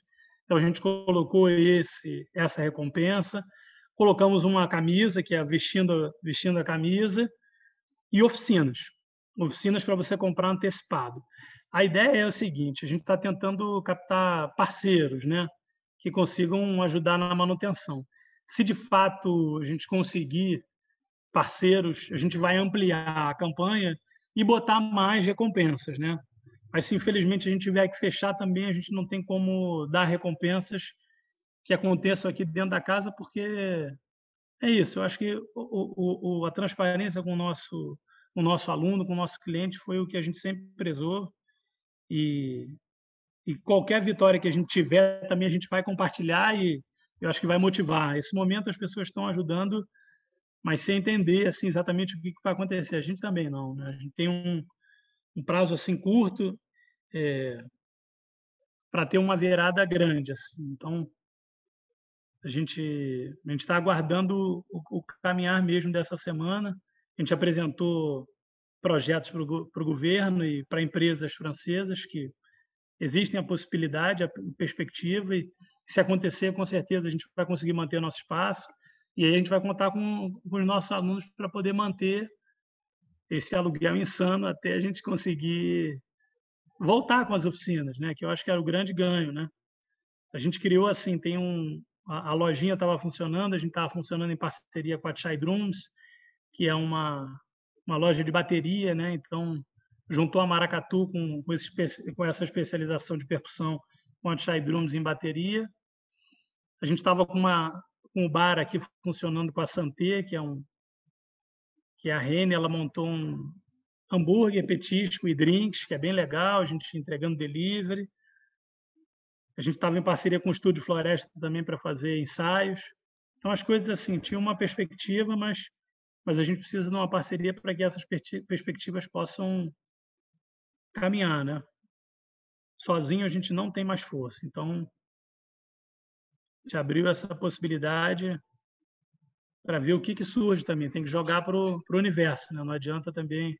Não, é, com certeza, né? Eu acho que o importante mesmo dessas vaquinhas é a gente divulgar, a gente compartilhar, porque assim, é, tem a questão da recompensa, que nem sempre todo mundo está um período complicado, mas eu acho assim, se você divulgar, se você compartilhar, vai chegar em alguém que, ah, poxa, eu conheço alguém que pode ajudar o pessoal da Maracatudo.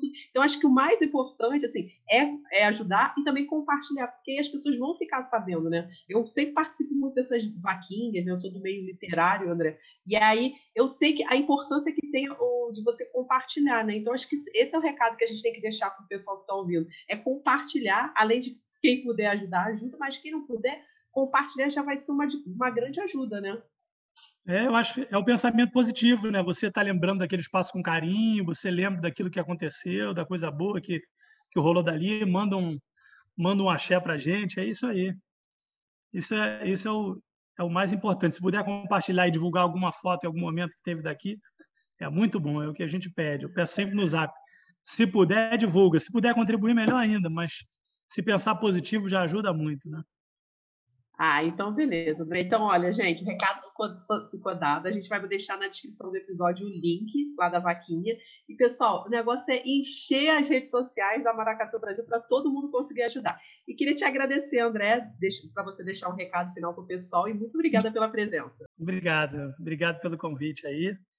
Queria dizer que agradecer a todo mundo aí que está ouvindo, agradecer as pessoas todas que fizeram parte da Maracatu desses 20 anos, muitas coisas muito legais.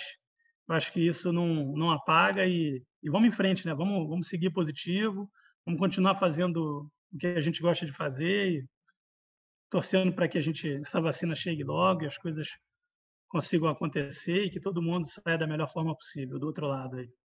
Gente, o André já falou, mas eu vou reforçar aqui que é importante, gente, participar da vaquinha com o valor que vocês podem contribuir. Você vai lá, entra e vê a recompensa que você pode contribuir.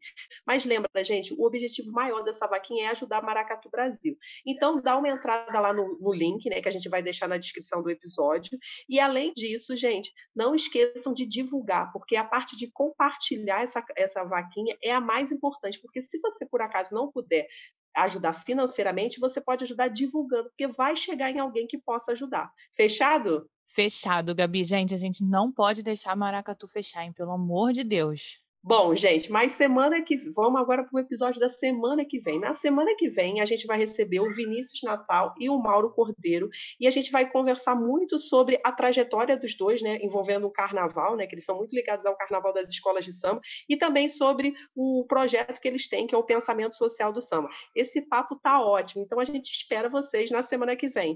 Tchau, gente. Isso mesmo, gente. O programa de semana que vem tá imperdível também. A gente espera vocês. Beijão!